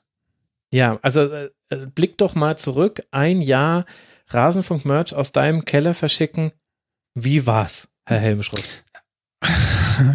äh, wie fühlen Sie sich? Ja, äh, tatsächlich äh, war es gut eigentlich. Also ich, äh, wir haben da ja schon ein paar Mal drüber gesprochen. Ich äh, bin ganz froh, dass wir das so gemacht haben. Ich habe hier das Glück, wir, wir wohnen hier zur Miete in einem Reihenhaus mit einem ähm, in, in dem ich für mich alleine einen relativ großen Kellerraum zur Verfügung habe, der bisher immer Bastelkeller war und üblicherweise vollsteht mit 3D-Druckern und, und, und CNC-Fräsen und solchen Dingen, die man als geekiger Bastler verwendet. Und der aber trotzdem noch genug Raum und Flexibilität bietet, da immer ein bisschen was freizuräumen und äh, da im Zweifelsfall auch mal so 30 Kartons hinzustellen, die dann mit Tassen, Caps und, und allem anderen gefüllt sind. Aber ähm, also um da nochmal anzusetzen, es war gut, weil ähm, es hat mir sehr viel gelehrt, diese Abwicklung komplett selbst zu machen, das am Anfang selber so ein bisschen alles austüfteln äh, zu müssen, wie ist der Ablauf am besten, wie kriegt man das eigentlich gebacken, wenn plötzlich 100 Bestellungen reinkommen, die aber zwar alle das gleiche bestellen im Falle der T-Shirts, aber eben nicht dieselbe Größe. Also ähm, verschiedene Variationen, da noch den Überblick zu behalten und so. Das war alles eine, eine Challenge, das hinzubekommen, da dann die äh, entsprechenden Versandlabels zu drucken, ohne dass man jedem Paket zehn Minuten oder eine Viertelstunde sitzt, was einfach nie möglich gewesen wäre. Ähm, das war super, aber es wurde auch schon relativ früh klar, dieses Zeug braucht einfach wahnsinnig viel Platz. Und zwar nicht nur Platz im Sinne, wie man sich das jetzt vorstellt und denkt, naja, so in so einem 10 Quadratmeter Raum, wo keine Möbel drinstehen, da kann man ja mal Kisten stapeln. Das kann man natürlich auch in so einem 30 Quadratmeter Keller, der neben allen anderen Dingen noch ein bisschen Platz bietet. Aber das Problem ist, man muss ja auch rankommen an das Zeug. Das heißt, spätestens, wenn es ans Verpacken geht, muss man ja irgendwie ähm, das alles ein bisschen auf... Äh, aufbauen und, und, und sich herrichten, um, um den Versandprozess halbwegs ähm, geordnet hinzubekommen. Und da hat sich schon schnell gezeigt, dass mit dem, mit dem Umfang, mit dem wir gestartet sind, eigentlich schon so ein bisschen ein Limit erreicht war. Und dann kamen die T-Shirts noch oben drauf. Und da war schnell klar, okay, die T-Shirts, das sind jetzt viele Variationen, aber so ein T-Shirt an sich ist eigentlich, ja, es braucht so viel Platz wie ungefähr, ich sag mal, 20 DIN A4 Blätter übereinander gestapelt. Hm. Ähm, aber wenn wir das Ganze jetzt mit Hoodies noch machen wollen oder mit Jacken oder mit, keine Ahnung, irgendwas, was mehr Platz braucht, dann ist dann nicht mehr drüber nachzudenken, das aus dem eigenen Keller zu machen. Und ja, da haben wir im Grunde eigentlich im Sommer, würde ich mal sagen, so unsere Überlegungen begonnen, nachdem es mit den T-Shirts losging, mhm. ähm, was da so unsere Optionen in Zukunft sind wie wir das machen können. Und de facto ist es so, jetzt wird nicht mehr aus deinem Keller verschickt. Es wird auch nicht mehr von dir verschickt, sondern wir haben uns da jetzt einen Partner gesucht, der das übernommen hat und genau. jetzt seit zwei Wochen, glaube ich, auch schon macht. Genau. Die Optionen äh, waren, waren das, die wir so abgeklopft haben, waren natürlich auch ein paar verschiedene. Wir haben gesagt, okay, können wir uns vielleicht irgendwo einen Raum anmieten? Macht Sinn, da äh, eine etwas größere Garage oder was auch immer? Und dann haben wir aber schnell festgestellt, das sind A, relativ hohe Fixkosten und äh, B, bleibt das Problem, dass wir es selber machen müssen und, und davon im Grunde ähm, das auch wieder ein Stück mehr ist, das von uns direkt abhängig ist. Wenn wir aber jemanden finden und der hat sich Gott sei Dank gefunden, der das für uns macht, dann kriegen wir das A vielleicht kostentechnisch eher so auf einer Basis hin, wie der Aufwand entsteht, sprich abhängig von der Anzahl der Bestellungen.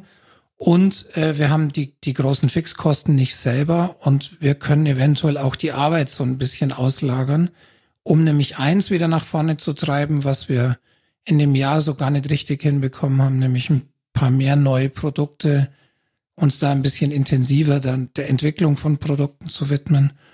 Und äh, drum, glaube ich, haben wir da jetzt schon eine ganz gute Lösung. Ja. Wir, wir können ja so das Ganze, ja. genau.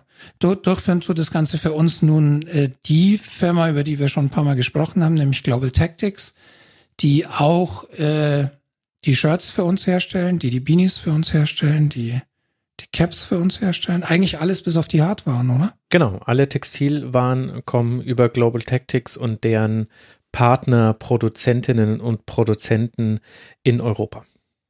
Mhm, Weil genau. da eben jeweils zu fairen äh, Konditionen produziert wird. So sind wir auf die gekommen. Und die machen aber eben auch den Versand für Dinge und die Lagerung für für Dinge und zwar für nicht nur für Finn Kliman damals, damit ging es mal los, sondern inzwischen auch für Bands, äh, eventuell sogar bald äh, Fußballvereine hat mir da ein Vögelchen ge gesteckt.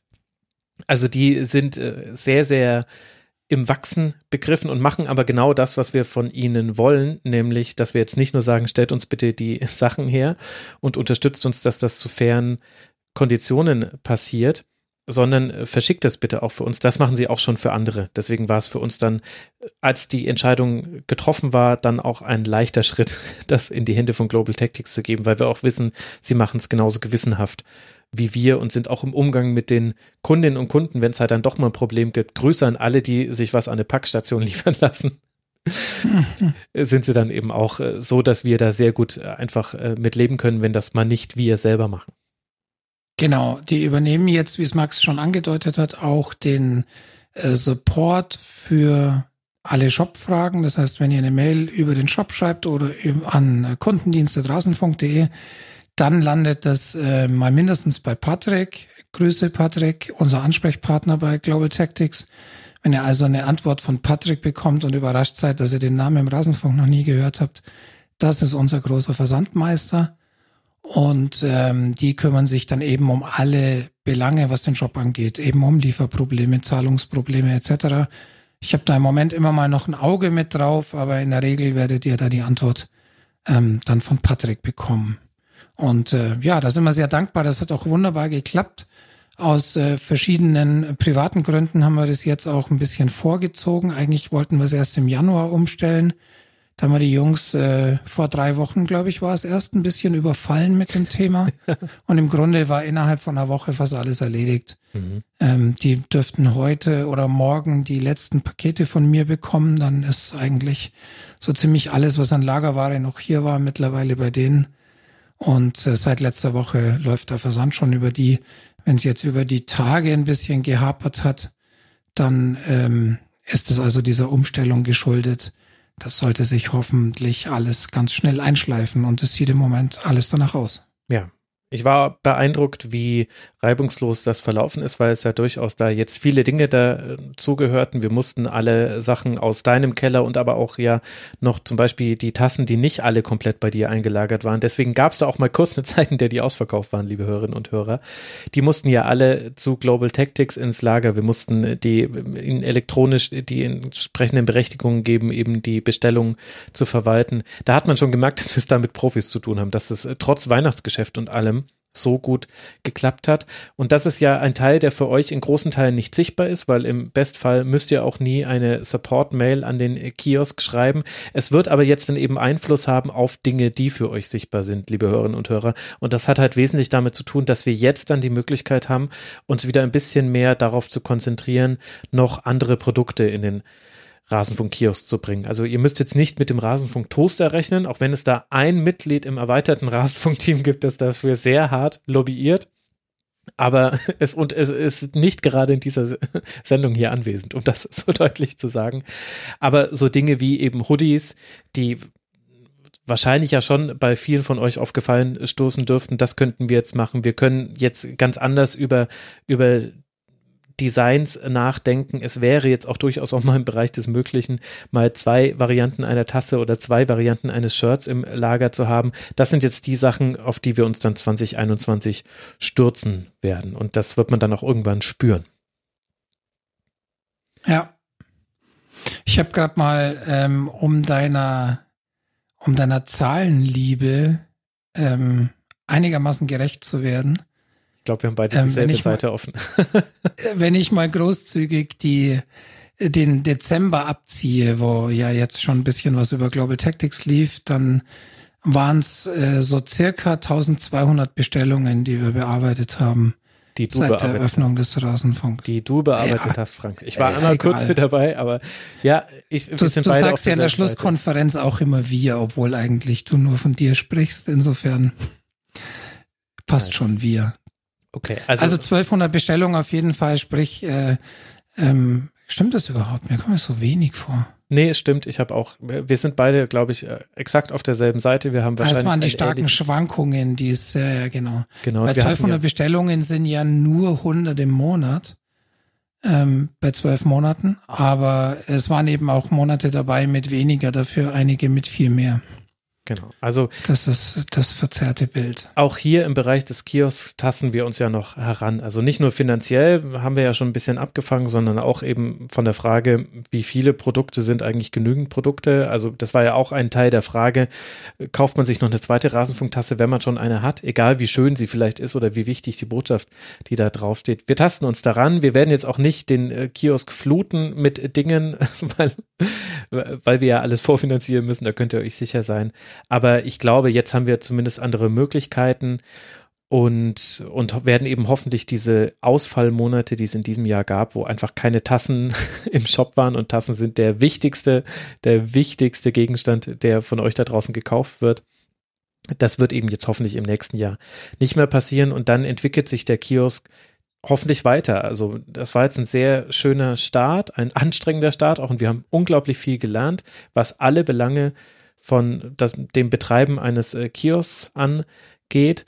Und jetzt im nächsten Jahr ist dann hoffentlich das Jahr, in dem das Ganze sich so positiv weiterentwickelt, dass auch die positiven Effekte dafür für alle Seiten noch deutlicher spürbar werden. Sowohl für euch da draußen, die ihr hoffentlich immer noch Lust habt auf Sachen vom Rasenfunk, als auch für uns und für alle anderen, die daran beteiligt sind. Wir versuchen ja auch in diesem Bereich jedem, der uns, äh, also Manny und Tobi, die uns bisher die Designs gemacht haben, die sollen dafür gerecht entlohnt werden.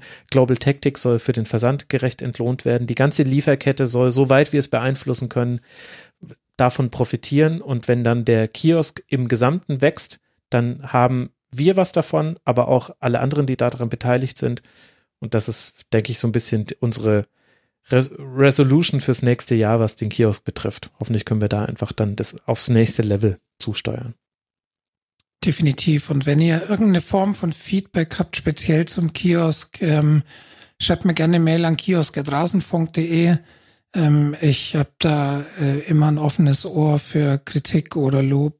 Ähm, Lobhudelei muss tatsächlich nicht sein, aber ähm, wenn ihr, wenn euch wichtige Produkte fehlen oder ihr vielleicht was zu bemängeln habt an dem bisherigen, aber euch bisher nicht getraut habt, traut euch ruhig.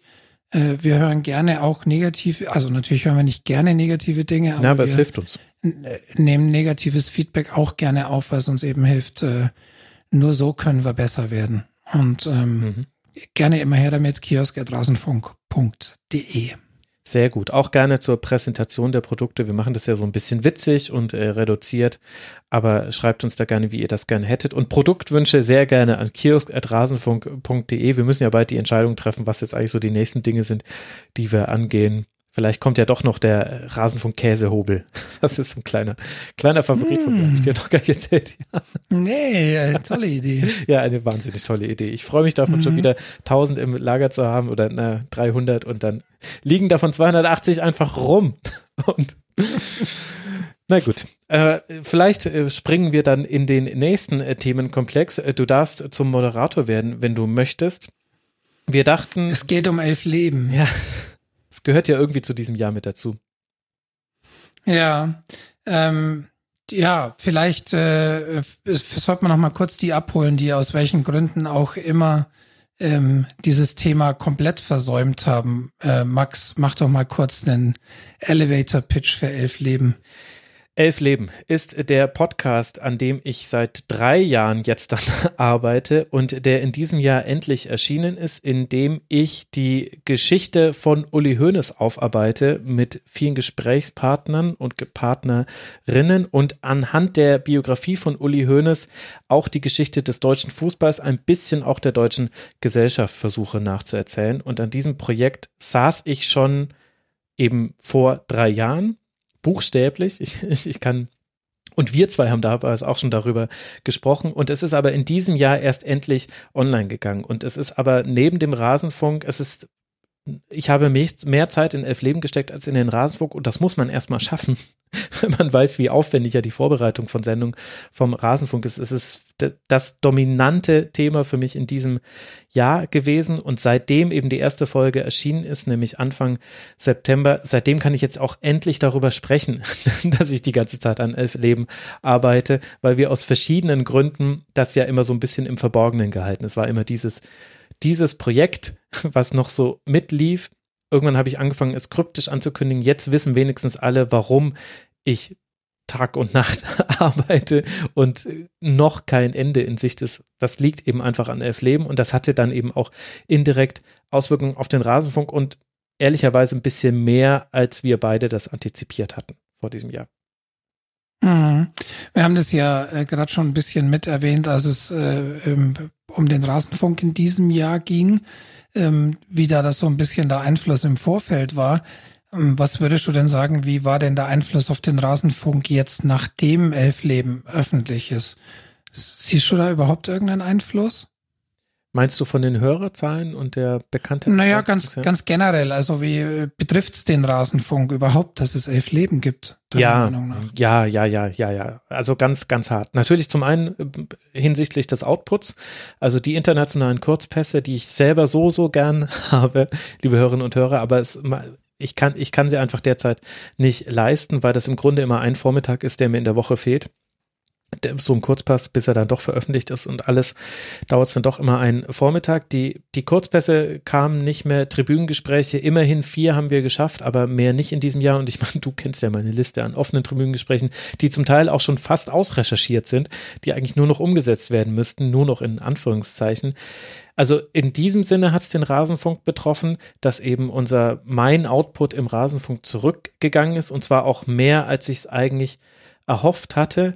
Ich glaube, es gibt aber auch viele positive Dinge, die für den Rasenfunk dabei runterfallen. Also nicht nur, dass schon das Feedback eigentlich aller Hörerinnen und Hörer, die vom Rasenfunk dann auch in der F-Leben rein gehört haben, war, dass es ihnen gefallen hat. Also ich habe, glaube ich, in meinem Leben noch nichts gemacht, was so viel positive Resonanz hervorgerufen hat. Also sprich, jeder, der den Rasenfunk hört, die Wahrscheinlichkeit, dass euch elf Leben gefällt, die ist zumindest meiner empirischen Wahrnehmung nach sehr, sehr hoch.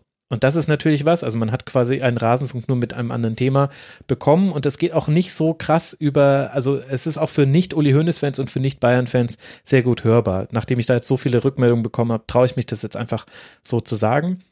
Das ist natürlich der eine. Und vor allem, vor allem sogar für Nicht-Fußballfans. Ja, also ich stimmt, tatsächlich auch, auch, gehört, ja. auch öfter die, also ich, bestes Beispiel, ich kann es ja jetzt sagen, damals durfte ich noch nicht so richtig, dass ich die ersten fünf Folgen auf dem Weg in den Urlaub äh, gehört habe, die ich von dir so als, äh, als Preview bekommen habe, als, als erster Feedback es lief dann im Auto und meine Frau, ich habe eigentlich befürchtet, dass meine Frau nach zehn Minuten sagt, komm, können wir irgendwie was anderes hören als Fußball, ähm, weil die sich für Fußball so gar nicht interessiert.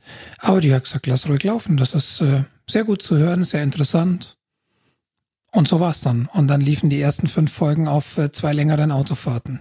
Ach, wie cool. Das freut mich immer noch. Und das ist aber das auch das Feedback, das ich bekomme, also von, von vielen Leuten, die eben sagen, sie verstehen jetzt dann den Fußball. Und das ist durchaus einer der positiven Effekte auch für den Rasenfunk. Ich dachte immer, ich hätte Ahnung von der Entwicklung der der Fußball-Bundesliga und wie sie auch so ein bisschen sich in die deutsche Geschichte einfügt. Und oh boy, was I wrong ich wusste gar nichts. Ich war wie Jon Snow und ich möchte jetzt nicht sagen, dass ich jetzt alles weiß. Das wäre völlig vermessen, aber ich habe das viel, viel besser für mich sortiert bekommen. Ich weiß auch jetzt viel besser, warum ich manchmal ein, ein Problem mit dem Fußball habe, mit dem Auftreten des Fußballs. Die ökonomischen Rahmenbedingungen des Fußballs, für die ich mich immer schon interessiert habe, da habe ich nochmal wirklich einen großen Fundus dazu gewonnen wie sich das eigentlich entwickelt hat, woher zum Beispiel die Schuldenbeträge kommen, die die Vereine heute haben. Also, dass, dass sie die im Grunde seit den 80ern mitschleppen und in den 90ern, als dann die Zahlen explodiert sind, aufgrund verschiedener Faktoren nicht äh, es genutzt haben, um die Schuldenlast wesentlich abzubauen. Also dass das Wissen und die Tiefe, in der ich mich mit Fußball befasst habe, das hat mit Elf Leben ein neues Level erreicht und das wird man auch im Rasenfunk merken. Vielleicht merkt man es jetzt schon manchmal an Dingen, wie ich über Dinge rede und nicht rede und das wird aber auch in der Zukunft, glaube ich, einen positiven Effekt haben, weil es grundsätzlich, glaube ich, einfach nicht schlecht ist, in diesem Thema tief drin zu sein, wenn man drüber spricht. Und allein das hat sich für Elf Leben verändert. Plus, dass ich über Elf Leben gelernt habe, es ist dann doch gar nicht so schwer, an auch bekanntere Fußballpersönlichkeiten heranzutreten. Also ich war erstaunt, wie viele Nummern ich zum Teil sogar in meinem Telefonbuch hatte, Frank. Du, du, du würdest es nicht glauben, wie oft ich wie gedacht habe, ich könnte doch mal XY äh, anfragen. Das überrascht mich Projekt. tatsächlich. ja, ja, das hat auch damit zu tun, dass ich mal so einen Teil eines Telefonbuchs zugeschoben bekommen habe. Das heißt, es war nicht nur Nummern, die ich selbst abgespeichert habe. Aber zum Teil waren da noch alte Kontakte aus, aus Freundezeiten drin, die ich damals mal hatte. Und ich dachte mir so, ach krass, warum habe ich den eigentlich noch nie angerufen? Und äh, das, äh, das wird man auch im Rasenfunk merken, dass wir, glaube ich, zum einen eine andere Wahrnehmung haben. Also in dem Fall jetzt ich als Person, also das merke ich jetzt schon, dass es das Elf Leben auch von Menschen gehört wird, die den Rasenfunk noch überhaupt nicht kannten und vielleicht auch mit dem Rasenfunk als solches dann gar nicht so viel anfangen können, aber die Elf Leben mögen und die damit aber auch dann besser verstehen, was es bedeutet, wenn ich für ein Interview anfrage. Also, weil das muss man sich ja klar machen. Vielleicht dazu eine kleine Anekdote. Ich hatte jetzt einen Ach komm, ich kann schon sagen, eigentlich ist ja egal. Jetzt muss ich ja nicht mehr immer so mysteriös sein. Ich habe Andy Herzog interviewt. Jetzt am Freitag war das. Und wenn du einen Spieler, einen ehemaligen Spieler anfragst und sagst, ich würde gerne ein Interview mit denen machen, um dieses Thema soll es gehen, dann ist, dann ist die Antwort im Grunde fast immer, ja, okay, 20 Minuten kriegen sie. Das ist die erste Reaktion, die du in der Regel von Fußballprofis, von ehemaligen Fußballprofis bekommst. Und die meinen das nicht böse. Kommt also, die dann, kommt, kommt die dann vom Profi direkt in der Regel oder gibt es dann einen ja, Manager, was auch immer, der da in der Regel dazwischen hängt? sehr, sehr unterschiedlich. Also wenn dein Manager dazwischen hängt, dann wird alles komplizierter, das kann ich schon mal sagen. Dann kriegst du auch, dann kriegst du auch eher eine Absage. Die größere Chance ist immer, wenn ich einen direkten Kontakt habe, weil ich dann auch besser erklären kann, was ich eigentlich mache. Aber, aber mit Andy Herzog jetzt zum Beispiel hatte ich 15 Minuten Interview. Und weil es Andy Herzog ist, ist da trotzdem was bei rausgekommen, was ich auch für Elf Leben verwenden kann. Aber da seht ihr, wie weit die Lebensrealität von Fußballprofis im Umgang mit Interviewanfragen vom Rasenfunk entfernt ist. Denn 15, mit 15 Minuten, 15 Minuten reicht für die Begrüßung machen. eigentlich, ja. Genau, aber gleichzeitig ist das für ihn eine völlig normale, eine völlig normale Zeit für die Dauer einer Anfrage. Er hat viele andere Dinge zu tun. In der Regel fragen ihn Journalisten an, die Zitate aus diesem Gespräch verwenden wollen. Für die reisen auch 15 Minuten. Wenn du ein 15-Minuten-Gespräch gut vorbereitest und Andi Herzog ist dann auch wie, wie ein Automat, in dem man eine Wünze wirft. Also er braucht auch keine Zeit, um warm zu laufen, war fantastisch. Selten so gute 15 Minuten Interviews gehabt. Aber das ist quasi deren Lebensrealität. Und dann erklärt sich natürlich sehr schnell, warum mhm. der Rasenfunk Probleme hat, wenn er solche Spiele anfragt und sagt, ich hätte sie gerne für, naja, zwei Stunden bräuchten wir schon. Besser wären ehrlich gesagt drei. Also könnten sie sich vielleicht keinen weiteren Termin auf den Termin legen. Das ist, das klingt für die völlig absurd. Das klingt für die auch völlig maßlos. Das klingt für die, als, als würde ich als Kaiser von China bei ihnen, ah, wobei eigentlich, das ist ja eigentlich auch so eine Redewendung, die man nicht mehr sagen sollte. Sagt man das eigentlich noch? Soll uns bitte der Brennerpass beantworten. Ich möchte es hiermit zurückziehen. Aber ich komme damit ja zu einer, mit einer Haltung zu denen, wo die sich denken, ey, wer bist denn du? Was willst denn du überhaupt von mir? Was? Drei Stunden spinnst du? Über was wollen wir überhaupt reden? Und das meinen die überhaupt nicht böse oder müssen es nicht böse meinen. Aber sie kennen es einfach nicht anders. Genau, genau. Und mhm das habe ich jetzt durch Elf Leben nochmal deutlicher gemerkt, als ich es schon vorher gemerkt habe. Ich meine, es hat auch einen Grund, warum ich auch gewisse Leute noch gar nicht für den Rasenfunk angefragt hatte, weil ich brauche mir dann auch gar nicht eine Absage holen. Und gleichzeitig weiß ich ja auch, wenn ich mit Andy Herzog sprechen würde im Rasenfunk, selbst wenn ich bei ihm eine Stunde rausschlage, wird das ja eigentlich für den Rasenfunk nicht reichen. Und im Nachhinein wird er das verstanden haben, aber vorher werde ich es ihm nicht erklärt haben können. Und gleichzeitig ist es jetzt aber schon so, dass äh, die Bekanntheit des Rasenfunks indirekt durch If Leben gestiegen ist. Meine Art und Weise, wie ich Menschen anfrage, hat sich auch ein bisschen verändert. Und das wird man auch im Rasenfunk merken. Ich will jetzt nicht jeden, den ich bei Elf Leben hatte, auch in den Rasenfunk reinziehen, weil dann wird mir das Ganze auch zu Bayern-lastig, weil da jetzt halt auch logischerweise halt viele Bayern-Menschen mit dabei waren. Aber definitiv der eine oder andere wird vielleicht rüberwandern. Da gab es auch schon mehr oder weniger konkrete Gespräche hin und wieder. Und ich glaube schon, dass das Elfleben so ein bisschen, so wie es für viele Menschen anscheinend auch der Weg in einen Fußball-Podcast ist, so wird es auch, glaube ich, für manche Leute der Weg in den Rasenfunk sein, also für die Gesprächspartner, die eben jetzt dann auch gesehen haben, wie führe ich so ein Interview, wie produziere ich sowas, wie denke ich über Fußball. Und da könnte es jetzt sein, dass das dann auch einen Streueffekt hat, einen Abstrahleffekt in den Rasenfunk. Eigentlich gehe ich sogar davon aus. Und dann hat sich das, was man, auf das man verzichten musste im Rasenfunk aufgrund von Elf Leben, wo vielleicht auch nicht jeder Verständnis für hat, weil ihm per se erstmal Elf Leben total egal ist und er, und er oder sie vielleicht auch gar nicht reingehört hat. Das, auf das, auf das man verzichten musste, das wird hoffentlich ausgewogen durch etwas, was, was Elf Leben dann auch indirekt mit dem Rasenfunk macht. Hoffe ich. Ja, Amen. Aber es, wird, es wird ja, noch eine Weile dauern. ja, ja, ja, genau. Das ist ja der Punkt, auf den ich gerade noch raus wollte. Elf Leben hieß ja am Anfang auch elf Folgen. Ähm, aber daraus ist äh, jetzt so nicht wirklich was geworden. Das habt ihr ja mittlerweile auch offiziell verkündet, dass es ja. ein bisschen mehr wird. Ja. Auch äh, wenn ich mich recht entsinne, dass es äh, nicht so richtig klar ist, wie viel mehr. Ja gut, ich bin ja nicht bescheuert. Also intern gibt's da natürlich Planung, aber ja, also da hätte ich schon ganz gerne die Mimik vom ein oder anderen Rasenfunkhörer oder Hörerin gesehen, als ich das verkündet habe. Weil Rasenfunkhörerinnen und Hörer kennen das natürlich. Es wird, es dauert immer länger, als der Max es ankündigt. Das war nur für alle elf Lebenhörerinnen eine neue Erfahrung. Ja, also es werden mehr als elf Folgen. Es war ja ursprünglich mit den elf Folgen. Das hatte ehrlich gesagt mit elf Leben also mit dem Namen Elf Leben gar nicht so viel zu tun. Leider habe ich diesen Part aus, aus Elf Leben rausgeschmissen, äh, wo ich das Ganze erkläre, wie eigentlich die Namensgenese zustande kommt. Aber es war mir dann doch zu selbstreferenziell und ja, und, und man, man mag es kaum glauben, aber ich straffe ja die Folgen unglaublich. Ich versuche eigentlich. Aber es waren vor allem ja, äh, es ja. waren ja auch mal elf Folgen mit je 45 Minuten geplant, oder? Ja, okay. Ja, also ja, waren sie geplant, das aber da kommt, war kommt ich, ja noch dazu. da war ich mir immer schon klar, dass wir über eine Stunde landen würden bei irgendwel bei bestimmten Folgen. Nur wenn du so etwas pitcht und dann mit einem Auftraggeber besprichst, mhm. dann wissen die auch noch nicht so genau, wie der Max arbeitet. Und dann natürlich sage ich denen dann, ja, immer zwischen 45 Minuten und 60 Minuten. Und jetzt Folge 9 hat fast zwei Stunden und kein einziger hat auch nur reagiert auf diese Länge. Also negativ. Im Positiven gab es so, ja, voll gut.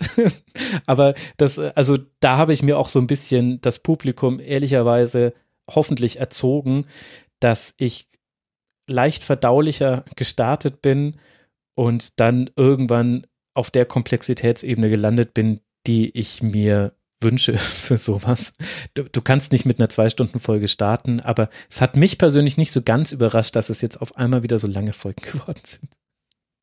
Ja, und wir sind ja auch am Ende in der Podcast-Welt. Wenn wir ehrlich sind, dann ist es halt so, Podcasts dauern so lange, wie ihr Inhalt dauert. Und die sollten natürlich nicht langatmig werden, aber ich glaube, das kann man jetzt keine der, der elf Leben-Folgen und auch den wenigsten Rasenfunk-Folgen nachsagen.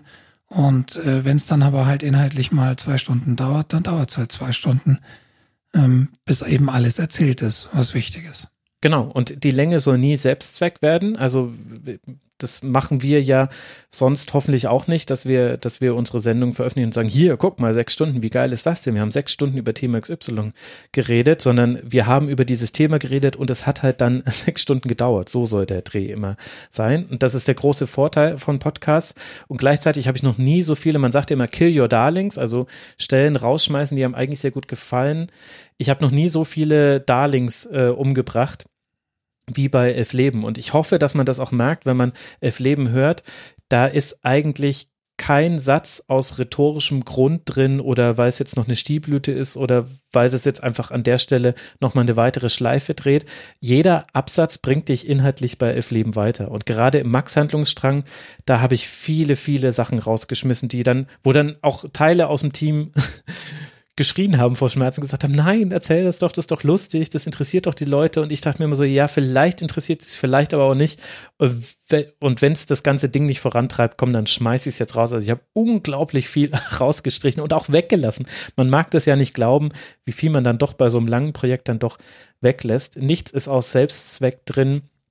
Und letztlich ist es ja dann auch Teil dessen, warum dann obwohl die Länge jetzt dann auch wieder bei Elf Leben so eskaliert, ähnlich wie im Rasenfunk, aber es A, vielleicht man es gar nicht so sehr merkt und es aber vor allem auch zu keinen inhaltlichen Debatten geführt hat. Also wir haben durchaus die Vertreter in der, im Team, die dann, die sofort sagen, wenn ich, wenn ich den, das Manuskript und die erste eingelesene Version einer Folge hochlade und die sehen, die ist länger als eine Stunde, kommt sofort, oh Gott, das müssen wir ganz schlimm kürzen. Aber sogar aus dieser Ecke kamen dann irgendwann sehr, sehr viel weniger Kürzungswünsche. Also so hat sich das halt okay. entwickelt.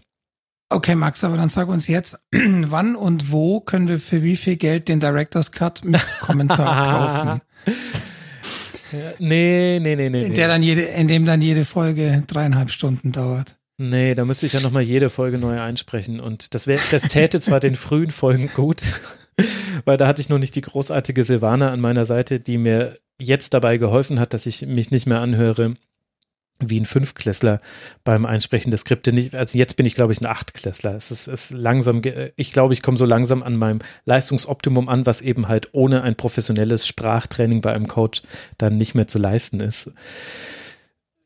Das wäre zwar vielleicht ganz gut, wenn ich die neu einsprechen würde, aber nee, das, das will man nicht. Und es waren ja auch, glaube ich, im Zweifel dann häufig auch die richtigen Entscheidungen. Zwei, drei Sachen habe ich rausgeschmissen, die tun mir ein bisschen leid. Und vor allem in den ersten Folgen habe ich manche mich nicht getraut, auch manche Dinge zu erzählen. Also während ich in der Folge 9 ganz wie selbstverständlich über Rassismus in Deutschland spreche und über die Entwicklung der DDR und der äh, Wiedervereinigung in Anführungszeichen mit den neuen Bundesländern, habe ich mich in Folge 1 nicht getraut, darüber zu sprechen, dass ja in der Jugend von Uli Hoeneß, als er 17, 18 Jahre alt war, ja auch gleichzeitig äh, in die, die, die Hochzeit der Hippies in den USA und dann auch in Deutschland war, in dem gegen Pershing-Raketen demonstriert wurde und die Frage ja auch steht, wie, wie ordnet sich jemand wie Paul Breitner, wie jemand wie Uli Hoeneß in diese Zeit eigentlich ein? Was unterscheidet sie dann zum Beispiel auch zur gesellschaftlichen Bedeutung und Wahrnehmung von Günter Netzer?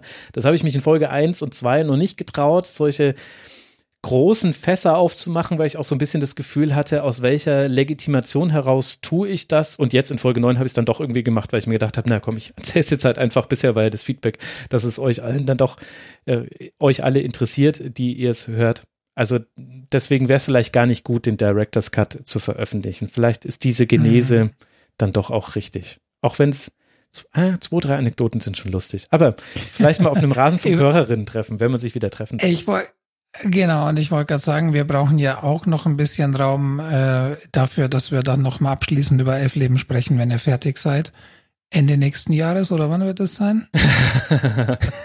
Im Frühling 2021. Also ich rechne okay. damit, März Ich wird der goldene. Monat werden. Ja, Es wird eine, es wird einen Kurzpass zum Abschluss des äh, von Elf Leben geben. Die besten Geschichten, die ihr in Elf Ah. Leben nicht gehört habt. ja, interessant. Ja, wir könnten natürlich auch ein Q&A oder Keine sowas Ahnung. dazu machen, habe ich noch gar nicht drüber Das war natürlich völlig unabgestimmt, also nehmt mich besser nicht beim Wort. Gucken wir mal. Also elf Leben. Irgendwann wird es vorbei sein und dann schnaufe ich ein bisschen durch, so gut es geht. Und dann geht's aber im Rasenfunk äh, Fullspeed weiter. Dann kommen auch tolle Tribünengespräche und im Nachhinein gehören beide Dinge ja dann doch auch irgendwie zusammen, elf Leben und Rasenfunk. Irgendwie ist Elf Leben ja auch ein Tribünengespräch. Ja, im Grunde schon. Also die, die Erkenntnis, dass ich es nicht in ein Tribünengespräch gepresst bekomme, war ja wesentlicher Teil, nachdem das Projekt schon mal ja eigentlich schon mal beendet war, es dann doch wieder aufzugreifen. Das muss man ja auch dazu Hm. sagen. Also das Tribünengespräch Uli Hoeneß hätte nie so gut und tief werden können, wie jetzt Elf Leben gerade Ich glaube, das leuchtet auch jedem ein. Ja. Genau. Aber deswegen Ja, gab es diese Connection zwischen Rasenfunk und Elf Leben, die gab es ja immer schon. Dass, dass ich schon mich ganz lange mit der Idee schwanger getragen habe, könnte ich es nicht vielleicht auch doch in den Rasenfunk ziehen und es dann aber aus ganz bestimmten Gründen auch nicht gemacht habe. Ja. Gut, aber jetzt waren wir ja schon ein Stück weit Mhm. bei äh, dabei, was im nächsten Jahr so passiert. Nämlich einerseits wird irgendwann im nächsten Jahr Elf Leben beendet werden. Und ähm, Fingers crossed. ich lasse es, bei- ich lasse es bei irgendwann. ähm, und äh, dann geht's natürlich auch für den Rasenfunk weiter, eben wie Max gesagt hat. Dann im äh, ab irgendwann vielleicht Anfang Mitte des Jahres dann mit äh, erhöhtem Output in anderen Sendungen. Aber ähm, wir gucken auch aus anderen Gründen so ein bisschen in die Zukunft des Rasenfunks, Max. Ähm, Mhm. da schwebt so ein bisschen das Damoklesschwert über dieser Sendung. Mhm. Und ich glaube, es wäre ein guter Zeitpunkt, jetzt da mal auf dieses Thema zu sprechen zu kommen. Die große Überschrift ist Spotify. Spotify In und Klammer und andere Plattformen. Genau, und wir brauchen eure Rückmeldung, liebe Hörerinnen und Hörer. Ja, also die Entwicklung äh, des Rasenfunks. Für uns war Reichweite ganz lang unwichtig, weil wir es nur aus Spaß gemacht haben, den Rasenfunk. Und dann ist es natürlich schon, spielt es eine Rolle für einen persönlich, ob jetzt eine Sendung von 10.000 oder von 1.000 Leuten gehört wird.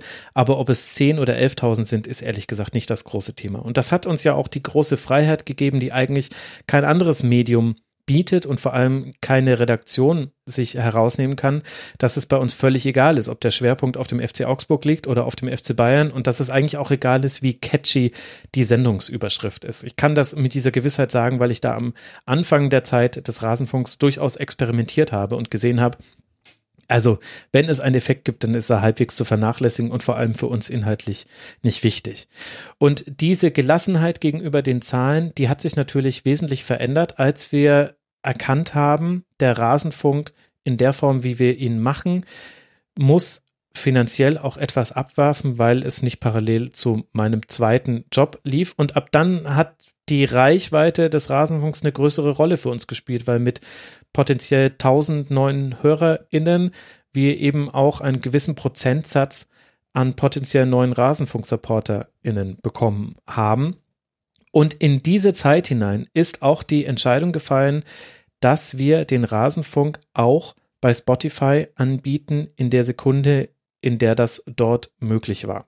Also das waren die Beweggründe für uns zu sagen, trotz einiger Bedenken, über die wir jetzt dann gleich noch sprechen werden mit Spotify, wollen wir auf die Reichweite, die wir über Spotify bekommen, nicht verzichten, weil wir brauchen sie, um den Rasenfunk finanziell auf gesunde Beine zu stellen und eben dafür zu sorgen, dass ich nur noch den Rasenfunk mache, außer elf Leben, aber gut, wussten wir damals ja auch noch nicht, wie sich das entwickelt. Hm. Und das hat sich so ja auch bewährt, muss man sagen. Man kann das nicht voneinander trennen, da werden wir auch gleich drüber sprechen, aber letztlich haben wir unser Ziel erreicht und da hat Spotify uns auch geholfen. Ja.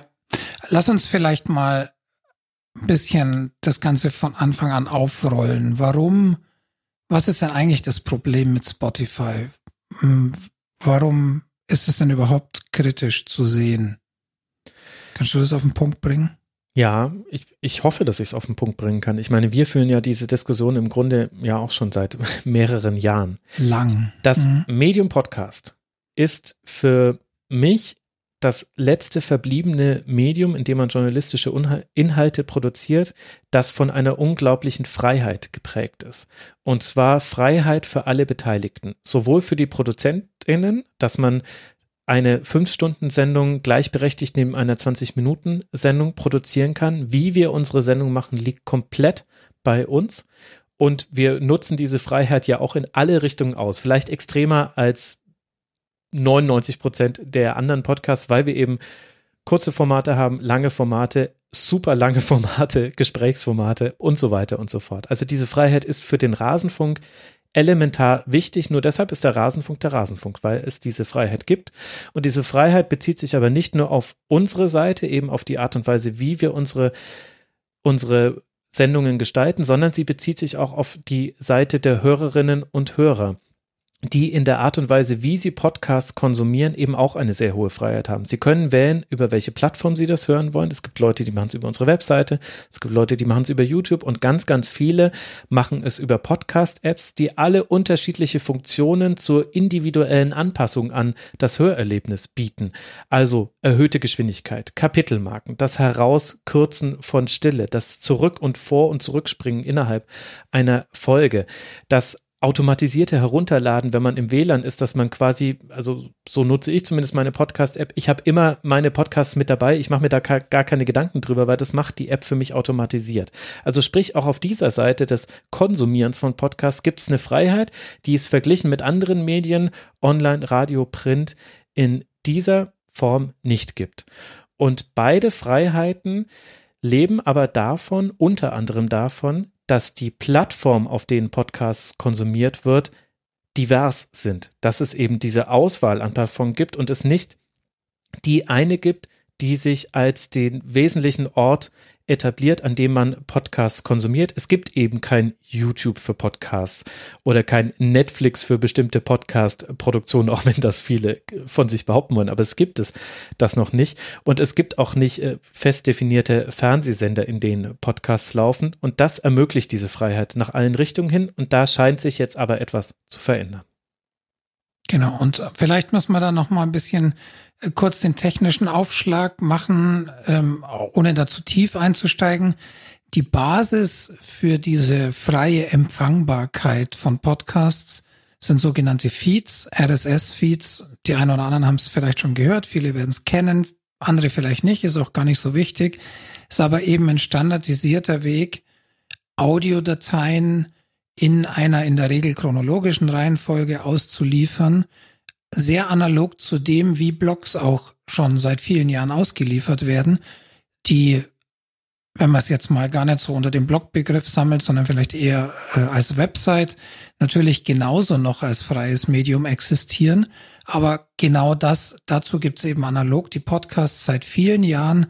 Und das, was Max eben gesagt hat mit den Plattformen, das war eben die Realität, wie Podcasts seit ich glaube, 20 Jahren stattfinden. Also ich glaube, mit, mit den iPods, mit den ersten kam, mhm, genau. äh, kam, kam das Thema Podcasts auf und das war äh, sehr, sehr lange, sehr, sehr klein. Es war auch ein bisschen umständlich. Mittlerweile ist das alles viel, viel einfacher geworden. Aber leider muss man auch dazu sagen, eben noch nicht einfach genug, so dass jetzt auch eine naja, eine gewisse Lücke immer noch entstand, die es jetzt eben zum Beispiel Plattformen wie Spotify ermöglicht, das Thema noch mal ein bisschen zugänglicher und einfacher zu machen. Mhm. Und das ist jetzt die Entwicklung, die wir in den letzten Jahren sehen. Spotify gekommen als Musik-Abo-Dienst mit der Option, es auch kostenlos zu hören, mit entsprechender Werbepräsentation und, und dann später, glaube ich, auch noch inhaltlichen Einschränkungen. Aber ähm, im Grunde sind da die Podcasts vor ein paar Jahren so ein bisschen von der Seite reingerutscht. Erst sehr stiefmütterlich. Mittlerweile immer ist das Thema auch für die als Plattform immer wichtiger geworden. Und mittlerweile sind Podcasts dort relativ präsent. Genau. Obwohl funktional, das was Max eben erwähnt hat, die ganzen Features, die ein guter Podcatcher so bietet, soweit ich das jetzt weiß, ich nutze Spotify selber nicht mehr, aber ich auch nicht. Weitestgehend komplett dort fehlen. Ja, und man muss dazu vielleicht noch einschränkend sagen, es gab es es gab es schon früher auch im Podcast-Bereich, dass eine Plattform dominiert hat, nämlich das iTunes-Verzeichnis für Podcasts ist bis heute eigentlich die wichtigste Grundlage für die Auslieferung von Podcast-Feeds gewesen. Also es gab schon immer Abhängigkeiten zu Plattformen. Was sich allerdings mit Spotify dramatisch ändert, ist zum einen der Anspruch, den die Plattformen auf die Podcasts haben und die Monetarisierung desselbigen. Also Spotify besteht oder geh kurz dazwischen. Ich muss, hier, ich muss hier ein bisschen, ja, ich muss hier ein bisschen korrigieren. Nie für die Auslieferung der Feeds.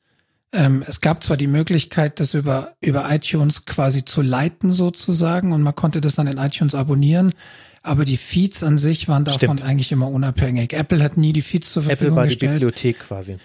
Sie haben es, äh, man, man konnte es durchschleusen quasi. Dann äh, später gab es dann die Statistiken dort und und die haben dann so ein bisschen daran festgemacht, wer wer wird wie viel gehört und so. Aber es war immer nur ein Verzeichnis. Genau, aber das war quasi der Ort, um Podcasts zu finden. Also du ja, genau. Und dazu entwickelt sich jetzt äh, gerade Spotify. Und das ist für, aus verschiedenen Gründen hat es für uns als Podcast-Produzenten eine andere Qualität, als die bisherige Situation war. Und da hängt wesentlich zusammen, was du gerade schon angeklingen hast lassen. Spotify hat zwei Produkte, also sie, sie kommen über Audioinhalte, die Videoexperimente lassen wir jetzt mal kurz außen vor.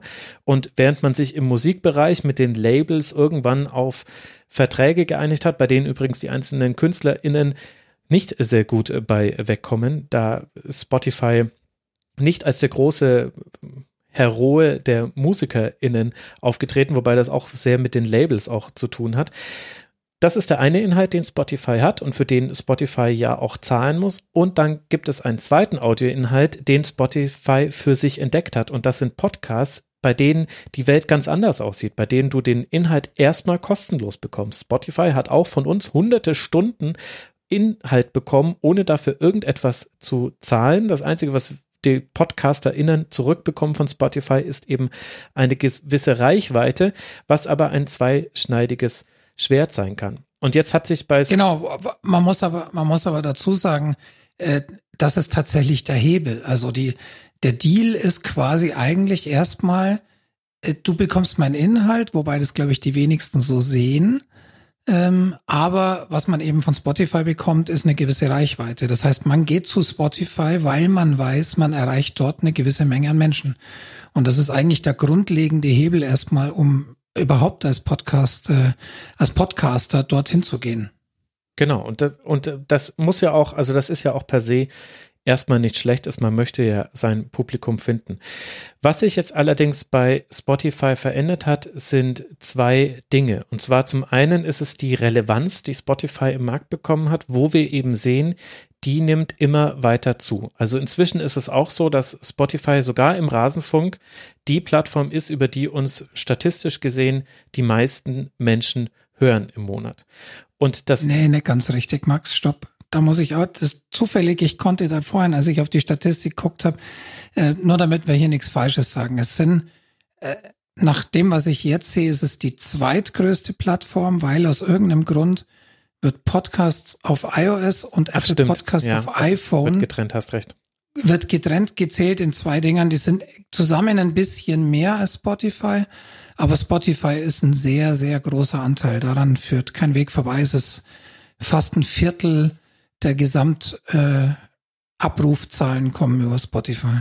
Genau, das stimmt. Danke für die Einordnung, hast du recht. Das, ist, das vergesse ich jedes Mal wieder, dass es hier getrennt aufgewiesen wird. Aber das Wichtige zu wissen ist, die Tendenz ist steigend. Also Spotify entwickelt sich auch im Rasenfunk und generell im Podcast-Bereich zu eine wichtige Plattform ist es jetzt schon und sie möchte die wichtigste Plattform werden. Und warum ist das jetzt für uns wichtig?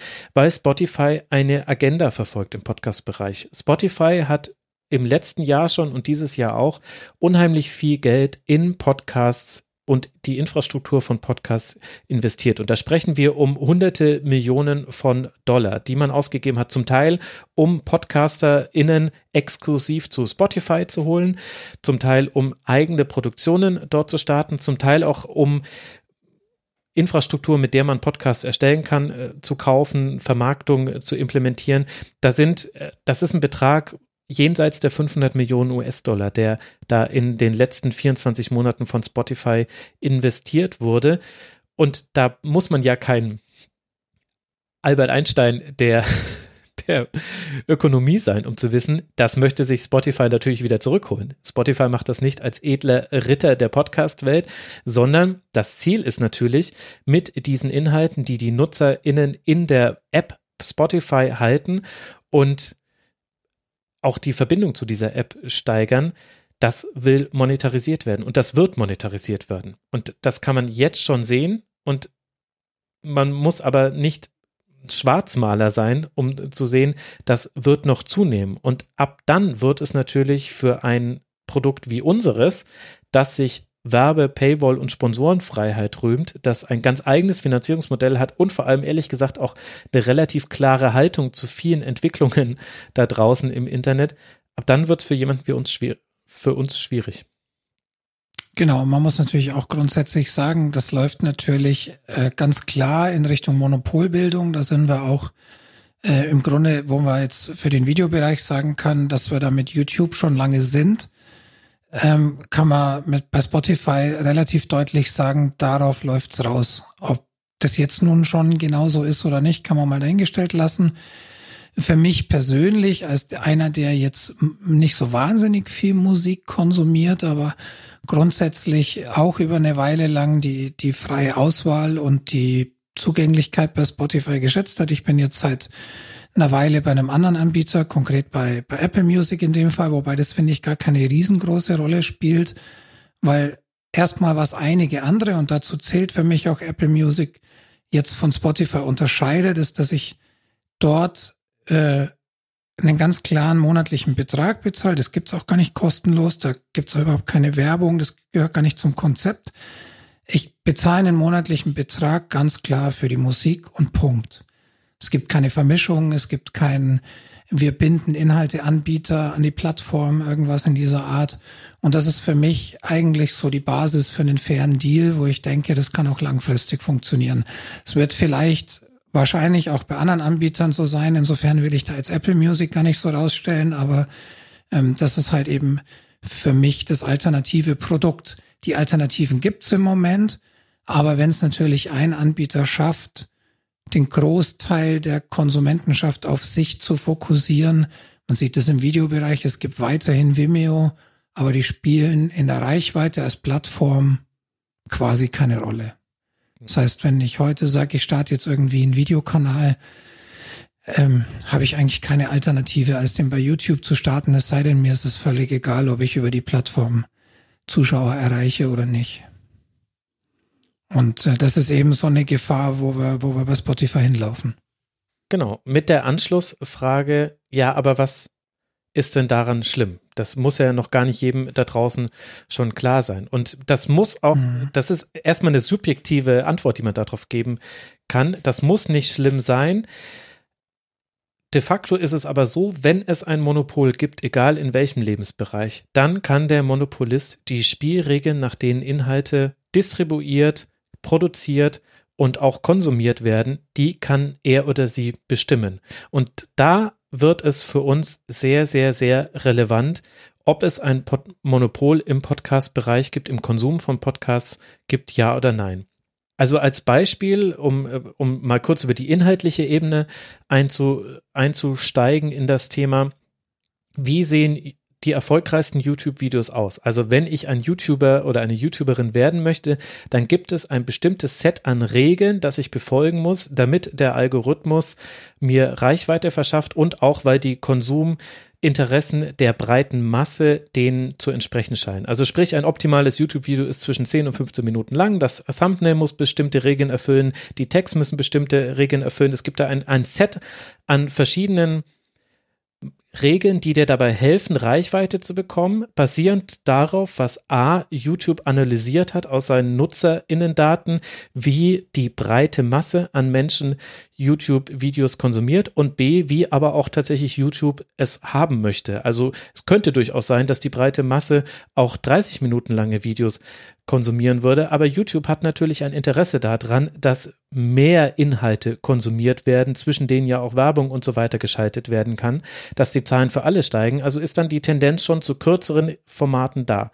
Etwas ganz Ähnliches. Es würde mich wirklich wundern, käme auch im Podcast-Bereich, wenn wir einen Monopolisten in diesem Fall, und wir sprechen dann in dem Fall nur von Spotify als möglichem Podcast-Monopol hätten. Und das wiederum macht natürlich etwas mit dem Rasenfunk, denn wir machen drei Stunden Sendung. Wir werden weiter drei Stunden Sendung machen.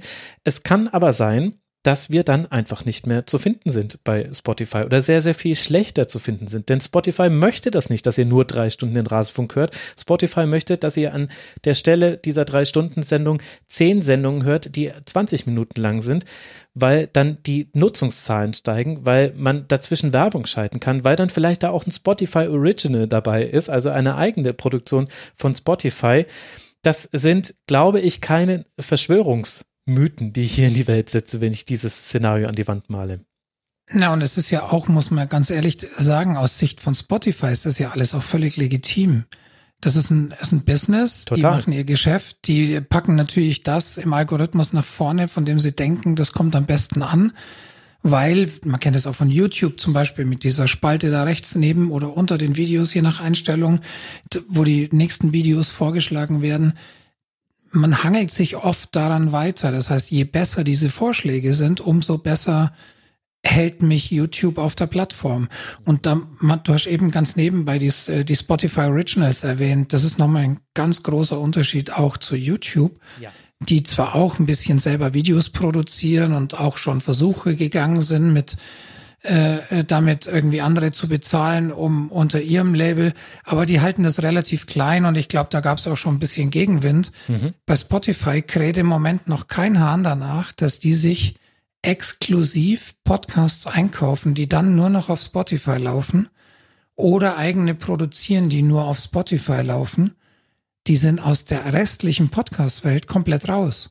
Mhm. Ähm, bestes Beispiel, ich habe vorhin kurz meine Frau erwähnt, äh, die ist noch nicht so dick in dem Podcast-Thema drin, obwohl ich äh, seit vielen Jahren Podcasts höre, aber sie ist jetzt auch ein bisschen drauf gekommen, hat irgendwann auch einen Podcast entdeckt, den es auch bei Spotify gab. Sie fand es dann ein bisschen einfacher, hat da weitergehört. Die sind jetzt seit Sommer äh, bei Spotify unter Vertrag und sind jetzt raus aus anderen Podcasts. Meine Frau ist jetzt gerade weg von Spotify, weil sie es eigentlich aus verschiedenen Gründen auch nicht gut fand und kann jetzt den Podcast nicht mehr hören. Und Allein die Tatsache, dass sie so ein bisschen dann ans Überlegen kam, ob es dann immer noch sinnvoll ist, auf Spotify wegzugehen, mhm. zeigt schon, was das Problem daran ist. Genau, und gleichzeitig ist ja, wenn die, ich, ich fange sehr oft an, mit genau an dich anzuschließen, das tut mir leid, aber du sagst halt nur richtige Sachen. Daran liegt das. Das ist schön. Genau, also der große Unterschied ist, wenn die Plattform auch selbst Inhalte in nennenswerter Form und Relevanz anbietet, dann gibt es da natürlich auch ein Ungleichgewicht. Denn wenn ich nicht nur Schiedsrichter bin und die Regeln mache, sondern auch Mitspieler, dann muss ich jetzt auch hier wiederum nicht arg spekulieren, um äh, mir vorstellen zu können, welche Produkte werden wie angezeigt auf Spotify. Und einfach nur das Gedankenbeispiel. Aktuell gibt es noch keinen Spotify Fußball Podcast. Es wird irgendwann ein Spotify Fußball Podcast geben. Wahrscheinlich irgendein Prominenter, der sich mit jemandem hinsetzt und völlig belanglose Gespräche über Podcast, äh, über Fußball führt, so wie halt aktuell die Podcast-Konzepte aussehen, noch bei den meisten Anbieterinnen, auch bei Spotify. Aber dann könnt ihr euch ja einfach überlegen, liebe Hörerinnen und Hörer, wenn ihr dann nach Fußball-Bundesliga oder nach Fußball sucht im Podcast-Bereich, an welcher Stelle wird der Rasenfunk auftauchen? Wahrscheinlich nicht mehr auf eins. Und, und das ist ja auch, das kann man ja auch verstehen, würde ich als Spotify ja auch genauso machen. Aber sprich, damit ist absehbar, dass freie, unabhängige Produktionen, die werden vermehrt zurückgedrängt werden. Die werden irgendwann nicht mehr auffindbar. Und damit wird auch der Mehrwert, den Spotify auch aktuell auch dem Rasenfunk noch bietet, nämlich die Reichweite, der wird zurückgehen. Das ist vorhersehbar und das ist auch erklärtes Ziel von Spotify. Die gehen da eigentlich auch relativ offen mit um. Also ich habe jetzt auch schon mehrfach mit Spotify schon zu tun gehabt und in allen Gesprächen, die ich da hatte, da ging es auch darum, warum bietet ihr nicht zum Beispiel diesen Podcast zu jenem Thema, das ist doch hochrelevant, warum bietet ihr den nicht auch noch zusätzlich frei an? Ja, haben wir ausprobiert, hat uns nichts gebracht. Und das stimmt wahrscheinlich auch wirklich. Es hat wahrscheinlich Spotify wirklich nichts gebracht, weil die verdienen kein Geld damit, wenn jemand Spotify als Produzenten von guten Podcasts wahrnimmt. Die verdienen nur Geld damit, wenn, wenn die die Nutzer in ihrer App drin halten oder in ihrem Angebot drin halten. Und denen sind so freie Projekte wie wir, sind ihnen ehrlich gesagt völlig egal und können ihnen auch egal sein. Ich kann es auch nachvollziehen. Und das ist aber für uns in dem Moment ein Problem, wo Spotify die Marktmacht bekommt, die es jetzt gerade schon hat. Genau, jetzt müssen wir aber auch mal die Gegenseite beleuchten, nämlich, ähm, du hast es eben schon erwähnt, die, die Vorteile, die Spotify noch hat, nämlich eben die Reichweite für uns. Ich finde, das muss man auch noch mal ein bisschen klarer sagen, wenn jetzt wird der ein oder andere Hörer wird denken, ja, was, was macht ihr denn dann da überhaupt noch? Warum seid ihr da überhaupt und warum seid ihr nicht lang schon wieder weg? Da muss man einmal sagen, Warum sind wir da überhaupt? Wir haben das damals schon kontrovers diskutiert, weil wir eine ähnliche ja. Entwicklung damals schon befürchtet haben.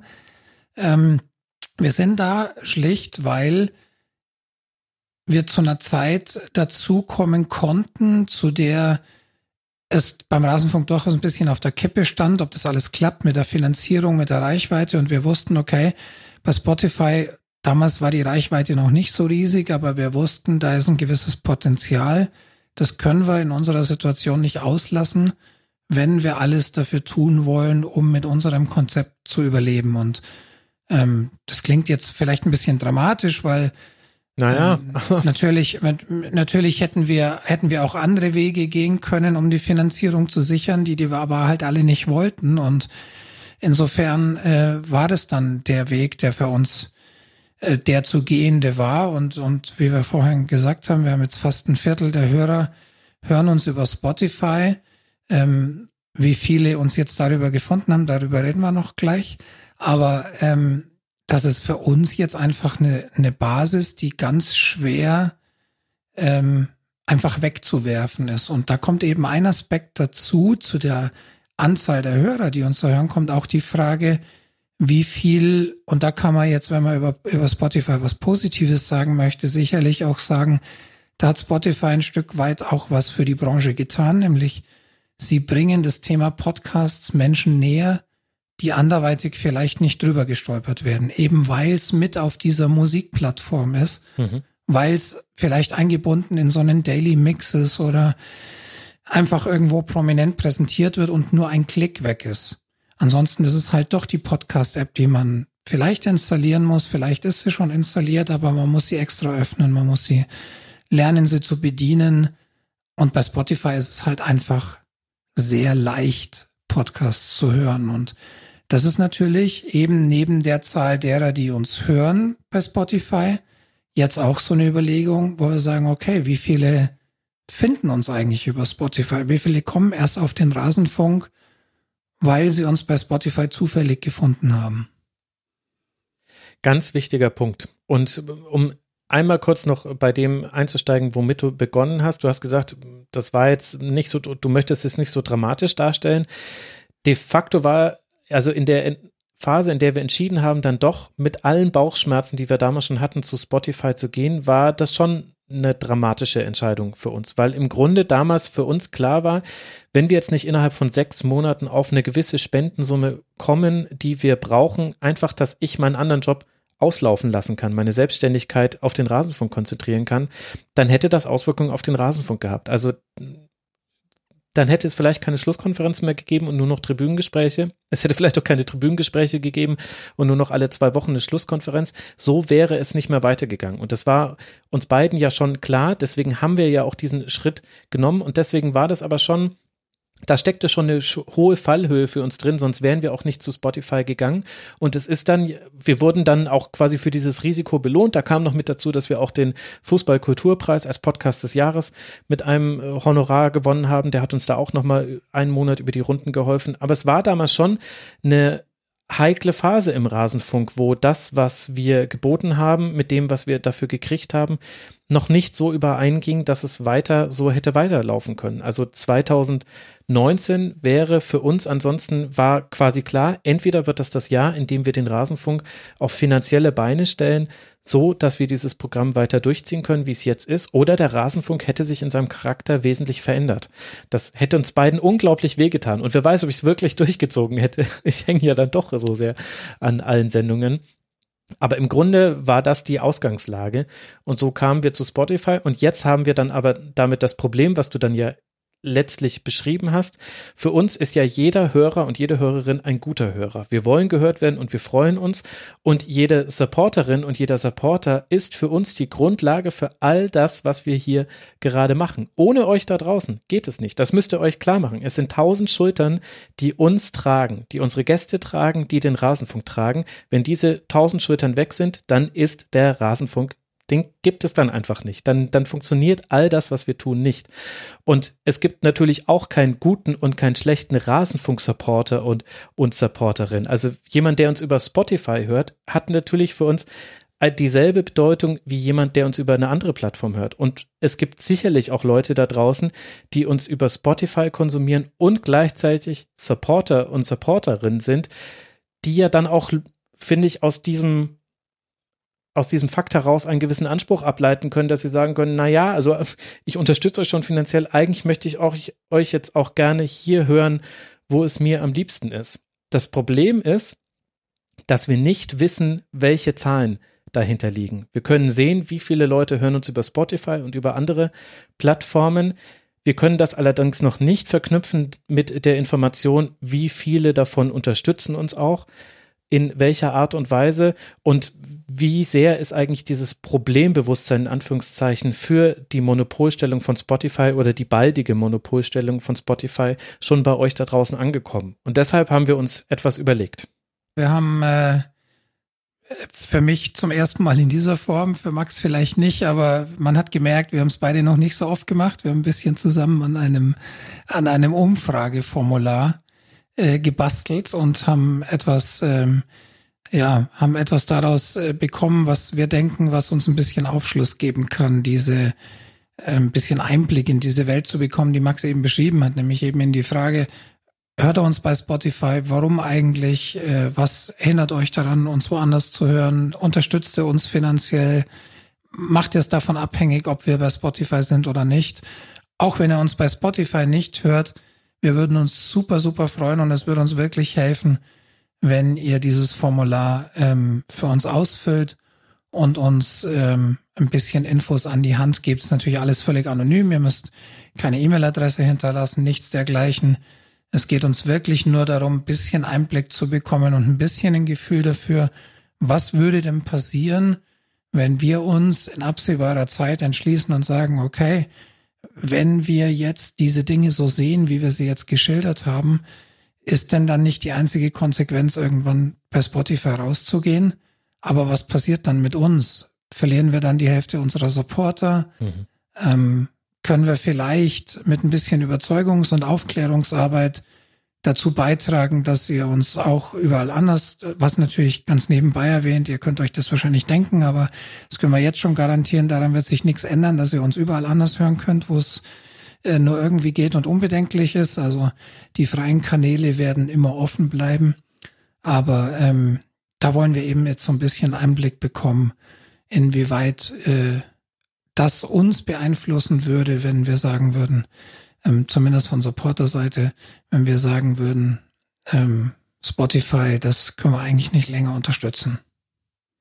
Deshalb gibt es die Rasenfunk-HörerInnen-Umfrage. Ihr findet den Link natürlich in den Shownotes. Ihr wisst es, liebe Hörerinnen und Hörer. Und die richtet sich auch ausdrücklich nicht nur an diejenigen, die uns über Spotify hören. Also die allererste Frage ist, wie hörst du den Rasenfunk? Und wir freuen uns, wenn einfach jeder, der von euch die was meinst du, drei Minuten Zeit? Maximal fünf Minuten Zeit? Ach. Ich glaube, mehr, also nee, so viel ist es wahrscheinlich. Ich glaube eher zwei Minuten. Ja. Das sind wirklich ganz, also ganz einfache Fragen und gar nicht viel. Genau, also wir, wir, wir verkaufen euch da keine Waschmaschine und wir wollen auch nicht äh, euer Brutto-Netto-Einkommen, euer Brutto-Netter, euer Brutto-Haushaltseinkommen wissen und so, was so bei, bei solchen Marketing-Umfragen mit drin steckt. Nein, es ist wirklich kurz gehalten, aber wir haben da schon die für uns wesentlichen Dinge, fragen wir da ab. Jeder von euch, wir würden uns freuen, wenn jeder und jede von euch diese Umfrage kurz beantwortet mit einem ehrlichen Feedback. Wir können auch damit leben, wenn ihr sagt, ey, diese ganze Debatte ist völlig albern, es interessiert mich null, ich möchte euch einfach nur so hören, wie ich das gerne hätte und dann ist das vielleicht über Spotify.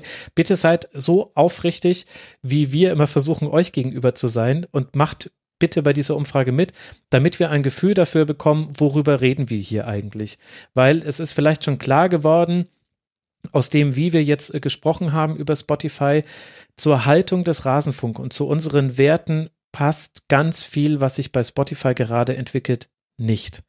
Und trotzdem haben wir ja alle ein Interesse, dass es den Rasenfunk gibt in dieser Form. Und wir können, wir wollen aber auch nicht den Rasenfunk gefährden aus ganz eigennützigen Motiven heraus. Das heißt, wir brauchen ein besseres Gefühl dafür. Worüber reden wir hier eigentlich? Wie viele von euch hören uns dort? Wie viele supporten uns dort? Wie seid ihr vielleicht auch auf uns aufmerksam geworden? Und sollten wir von Spotify weggehen, dann wissen wir ja, dass wir auf viele Dinge verzichten und dann können wir auf die bewusst verzichten. Nur die Frage des Supports und wie viele von euch davon betroffen sind, das können wir gerade nur so vage abschätzen und wir, ihr habt es ja vielleicht schon gemerkt, wir denken immer sehr lange nach, bevor wir Entscheidungen treffen. Und dafür brauchen wir jetzt noch ein bisschen mehr Futter. Ja, genau. Und man, man muss vielleicht auch noch dazu sagen, also einerseits, ähm, du hast es eben noch erwähnt, wie viele von euch betroffen sind. Also gar nicht nur was den Support angeht, sondern wir wollen natürlich auch, dass ihr, die uns jetzt über Spotify hört und ähm, die vielleicht gar nicht wissen, wie das sonst funktioniert, da gibt es bestimmt ganz viele und das ist auch völlig okay. Ähm, wir wollen auch dort sicher gehen, dass wir alles, was in unserer Hand liegt, dafür tun, um euch weiter ermög zu ermöglichen, uns zu hören, sollten wir irgendwann mal weggehen. Ähm, und dann muss man auch dazu sagen, es gibt jetzt eigentlich keinen Grund, zum jetzigen Zeitpunkt äh, alles abzublasen und, und schreiend davon zu laufen. Aber wir wollen halt auch gerüstet sein für spätestens den Zeitpunkt, wenn es denn dann plötzlich nötig wird. Zum Beispiel, weil hörerbezogene, hörerdatenbezogene Werbung in unsere Folgen mhm. implementiert wird, was sich ankündigt bei Spotify. Ähm, Oder rund um die Folgen weil dann, herum. Weil dann spätestens ja können wir nicht mehr bleiben. Genau, ja, genau dann, dann haben wir auf einmal den Sportwettenanbieter, der zwischen zwei Kurzpässen Werbung macht und selbst wenn wir davon selbst wenn wir daran beteiligt werden würden, was ich nicht vermute, was nicht passieren wäre es ja trotzdem etwas, was wir nicht wollen, ganz bewusst nicht wollen. Und dann müssten wir weg. Genau, und dann wollen wir lieber vorbereitet sein, ein bisschen Bescheid wissen, bis dahin vielleicht auch ein bisschen Aufklärungsarbeit leisten, um euch äh, vielleicht auch erstmal zu zeigen, wie viel besser es auch äh, sein kann, den Rasenfunk anders zu hören, wie viele tolle Features es da gibt und wie viele tausende andere Podcasts, die allermeisten nämlich, äh, die auch auf anderen Plattformen und Apps äh, hörbar sind. Und ähm, Genau, und da wollen wir eben jetzt unseres dafür tun und das wäre schön, wenn ihr euren Beitrag dazu leistet, indem ihr unsere Umfrage ausfüllt und uns da ein bisschen Einblick gibt. Ähm, das wäre super klasse. Frank, ich habe gerade im Sinne des Brennerpasses Fake-Hörerpost bekommen von Franz Josef West aus Zutzenhausen. Was wäre denn für euch die liebste Art und Weise, wie ich meinen geliebten Rasenfunk hören kann? Tja, äh, was sagen wir denn da? Am besten in einem Podcatcher deiner Wahl. Franz. Oder wie war der Name? Franz Josef West. Kennst du denn unsere geschätzten Hörerinnen? Franz Josef West. Ja. Im Grunde ist aktuell die Antwort, auch wenn sich das vielleicht erstmal ein bisschen komisch anhört, jeder andere Weg als Spotify ist erstmal besser, weil wir eben einfach dieses Monopol nicht haben wollen. Vielleicht können wir zwei an der Stelle einfach mal sagen, wie wir Podcasts konsumieren. Wir sind ja tatsächlich Experten in dem Bereich. Das traue ich mir jetzt wirklich mal zu sagen. Weiß ich, seit wie vielen Jahren du schon Podcasts hörst. Also ich nutze auf Android die App Pocket Casts und die ist nicht perfekt, aber sie erfüllt sehr viele Dinge sehr gut, weil sie hat die wichtigen Funktionen, die ich gerne haben möchte. Erhöhte Geschwindigkeit, automatisches Herausschneiden von Stille, äh, Kapitelmarken sind für mich ganz wichtig. Ich finde auch die meisten Podcasts darüber sehr schnell. Automatisierter Download, wenn ich im WLAN bin, automatisierte Playlist-Erstellung. Das sind alles eigentlich die Sachen, die ich gerne von einer Podcast-App haben möchte. Und bei allen, es gibt noch ein paar kleinere Dinge, die mir persönlich am Pocket Casts nicht gefallen. Aber insgesamt bin ich mit dieser App, also ich habe jetzt gerade geguckt, ich nutze sie seit 2015, habe 120 Tage und vier Stunden Podcasts über diese App konsumiert. Also, dann muss ich sie eigentlich auch empfehlen. Pocket Casts nutze ich und die kann man auch für iOS verwenden. Genau, da kann ich auch gleich daran anschließen, das erstmal, um deine Frage zu beantworten. Ich bin ziemlich sicher, seit 2008 höre ich Podcasts, also zwölf Jahre. Ähm, ich nutze Pocket Casts auch auf iOS und kann es auch sehr empfehlen mittlerweile. Es ist eine richtig gute App geworden. Ich finde gar nicht so viel störende Punkte daran. Ähm, übrigens interessanter äh, Side-Fact.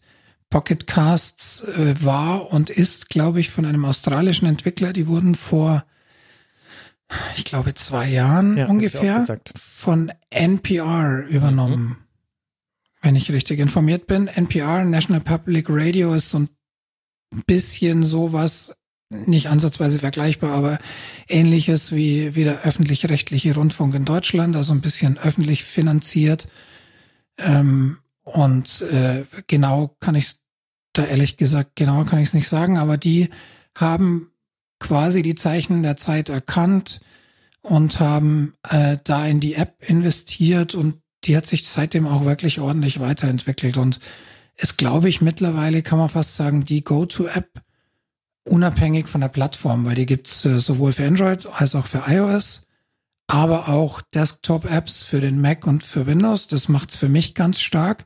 Es gibt auch eine iPad-App und ich bin nämlich jemand, ich höre ab und an schon mal, wenn ich ähm, in Abend, am Abend in Ruhe mal Zeit habe, um ein kleines Spielchen zu machen, dann lege ich mir gern am Rechner auf den Headset einen Podcast und das funktioniert viel besser, wenn die, die Windows-App dazu da ist. Ähm, oder auch mal beim Arbeiten am Mac. Also und, und alle Apps synchronisieren untereinander den aktuellen Stand, was man zuletzt gehört hat und wo man im letzten Podcast war und so. Also es ist eine wirklich feine Sache. Es gibt aber wirklich auch eine unzählige Menge guter Apps auf iOS. Ähm, Alternativen jede Menge. Die eine macht das ein bisschen besser, die andere das. Äh, da gibt's sehr, sehr viel. Google hat mittlerweile eine Podcast-App, da kann ich zum aktuellen Stand gar nicht so viel sagen. Die war am Anfang sehr basic. Ich glaube, die hat sich auch ein bisschen weiterentwickelt.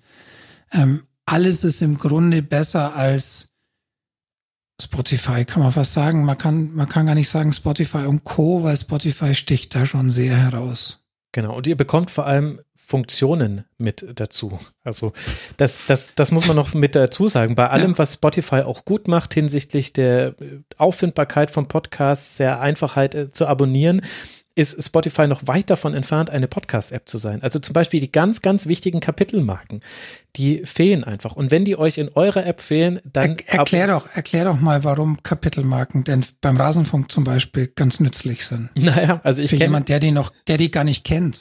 Ne, du kannst, ich, ich äh, verwende ja viel Zeit äh, darauf, äh, Kapitel zu erstellen, nicht nur für die Tribünengespräche, sondern auch für die Schlusskonferenzen. Das heißt, jedes einzelne besprochene Spiel hat ein Kapitel.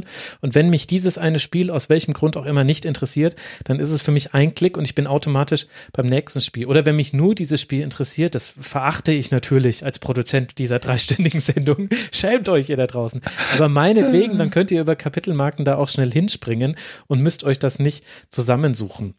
Der Theorie nach stecken da auch noch viele andere Dinge mit drin, die man mit Kapitelmarken machen kann.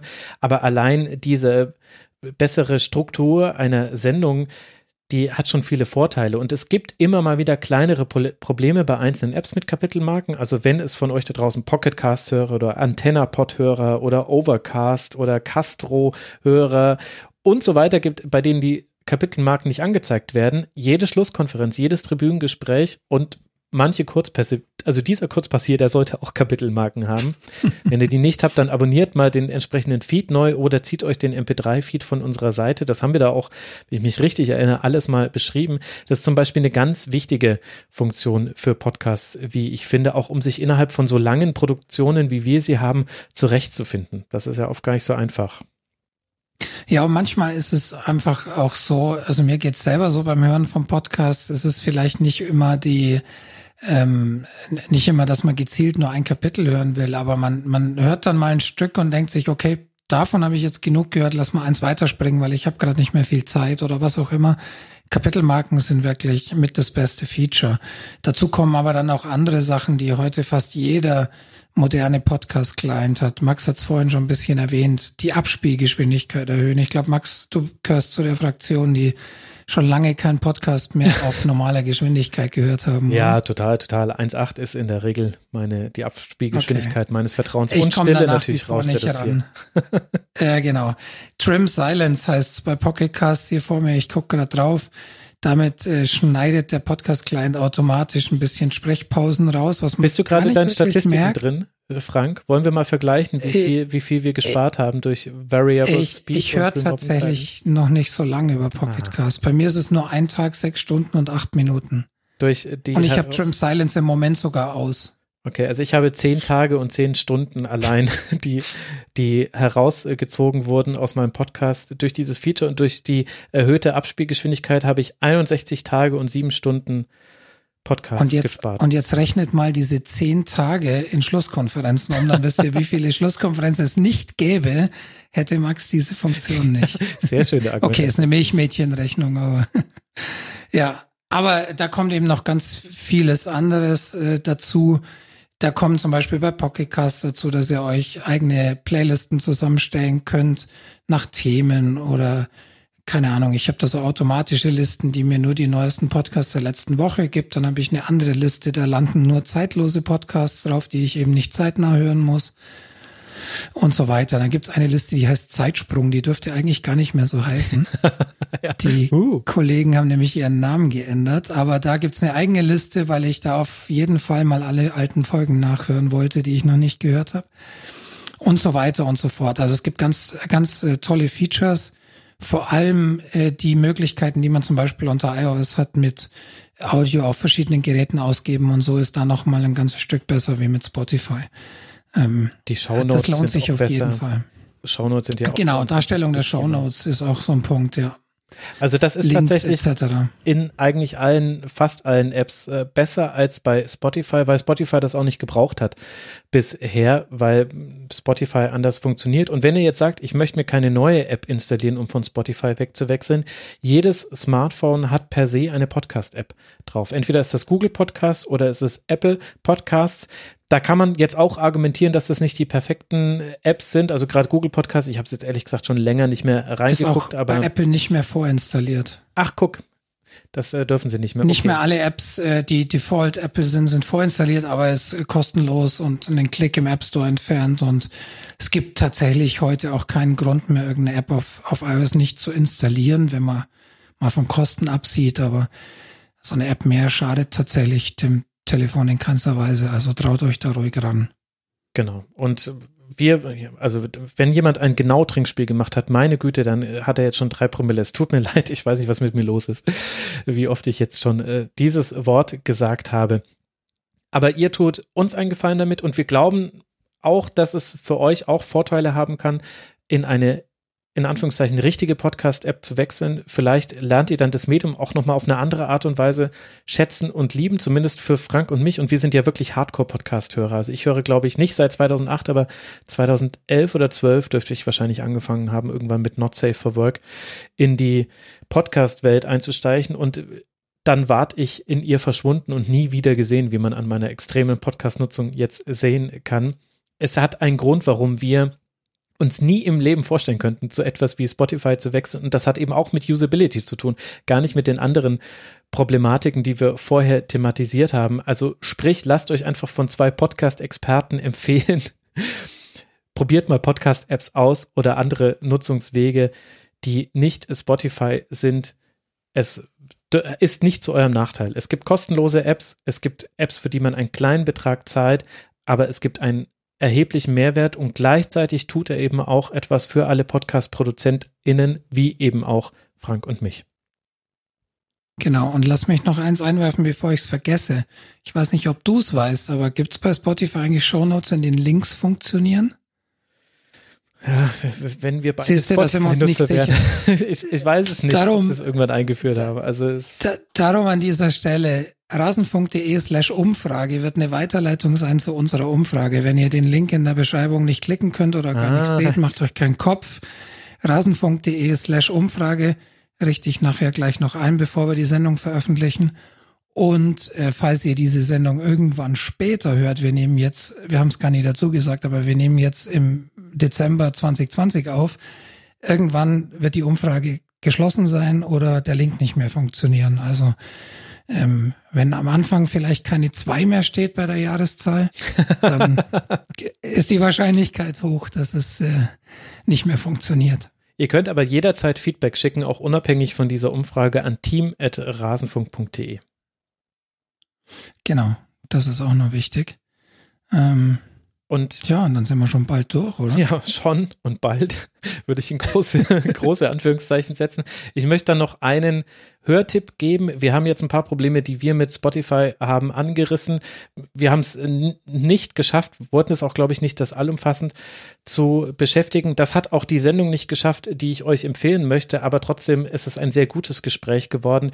Deutschlandfunk Kultur hat in, dem Pod, in der Podcast-Reihe Breitband ein Gespräch von Dirk von Gehlen und Sandro Schröder zusammen mit dem Moderator Philipp Banse geführt, eben genau über diese Frage, was macht der sogenannte Plattformkapitalismus mit dem Podcast-Bereich. Das war ein sehr interessantes Gespräch, wo viele Dinge, die wir jetzt auch nur so angeschnitten haben, nochmal anders besprochen werden. Und wir haben noch ein paar Aspekte ergänzt, die in dieser Sendung nicht vorkommen. Denn natürlich, sie durfte nur eine Stunde lang sein, denn sie wurde ja im Deutschlandfunk im Radio ausgestrahlt. Und wo kämen wir denn hin, wenn man einfach so lange redet, wie ein Thema braucht, Frank? Das wäre ja völlig irre.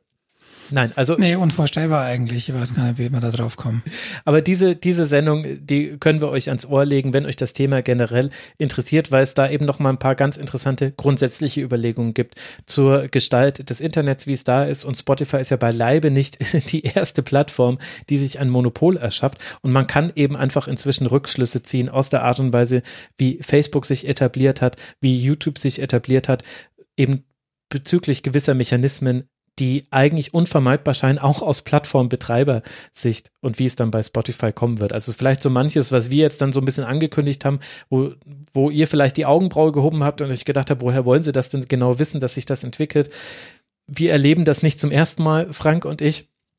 Und das wird in dieser Sendung auch ganz gut aufgefangen. Die wird natürlich auch in den Show Notes verlinkt. Und wenn ihr sie nicht klicken könnt, dann seid ihr definitiv in der falschen Podcast-App unterwegs, liebe Leute.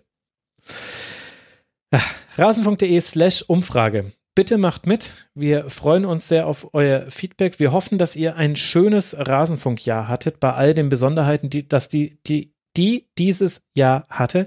Immer bei der Verabschiedung fange ich an, wieder zu stolpern. Und wir hoffen vor allem, ich denke, da spreche ich auch in deinem Sinne, Frank, dass ihr alle gesund geblieben seid, dass ihr alle gut durch den bisherigen Teil dieser Pandemie gekommen seid und dass ihr weiter die Kraft habt, euch an alle Regeln zu halten und eure Mitmenschen und vor allem diejenigen, die Risikogruppen angehören, zu schützen. Bleibt dran. Ihr seid nicht allein. Wir halten uns auch an alle Regeln Führt weiter ganz brav eure Kontakttagebücher. Irgendwann kommt der Frühling und der Sommer. Es wird besser werden. Und wenn uns schon nicht Dietmar Hopp rettet, dann macht es eben jemand anderes. Oh Gott. was, was für ein Abschluss. Ich würde jetzt gerne anfangen zu singen, aber ja. das, das verstehen dann sowieso nur alle 93 Hörerinnen. Aber in diesem Sinne, glaube ich, können das. wir doch hier zumachen. Frank, ich äh, danke dir sehr, dass du mit dabei warst. Ich danke dir, dass du die Umleitung von rasenfunk.de slash Umfrage eingerichtet haben wirst nach dieser Sendung und dass wir zweimal wieder sprechen konnten in diesem Mittelpass, in diesem langen Das freut mich auch in dieser Halbzeitflanke einer Sendung. es war ja, schön, mal wieder schön. mit dir zu sprechen. Wir haben uns ja auch. Vielen Dank auch an dich. ja, Genau, möchte ich da ein letztes Mal sagen. Liebe Hörerinnen und Hörer, es war wirklich ein besonderes, äh, herausforderndes Jahr. Danke, dass ihr mit dabei wart, dass ihr uns treu geblieben seid. Wir sind sehr gespannt auf eure Rückmeldungen, auf die Umfrage und auch auf diese Sendung. Unterstützt den Rasenfunk, empfehlt ihn weiter, wenn ihr mögt. Hört in Elf Leben, solltet ihr es noch nicht getan haben. Und wenn ja, dann möchte ich wissen, warum zur Hölle habt ihr das noch nicht gemacht? Das ist mein Lebenswerk. genauso wie der Rasenfunk. Also in diesem Sinne, habt eine gute Zeit und bleibt bitte gesund. Wir hören uns wieder im Jahr 2021. Bis dahin, macht's gut. Ciao. Ciao.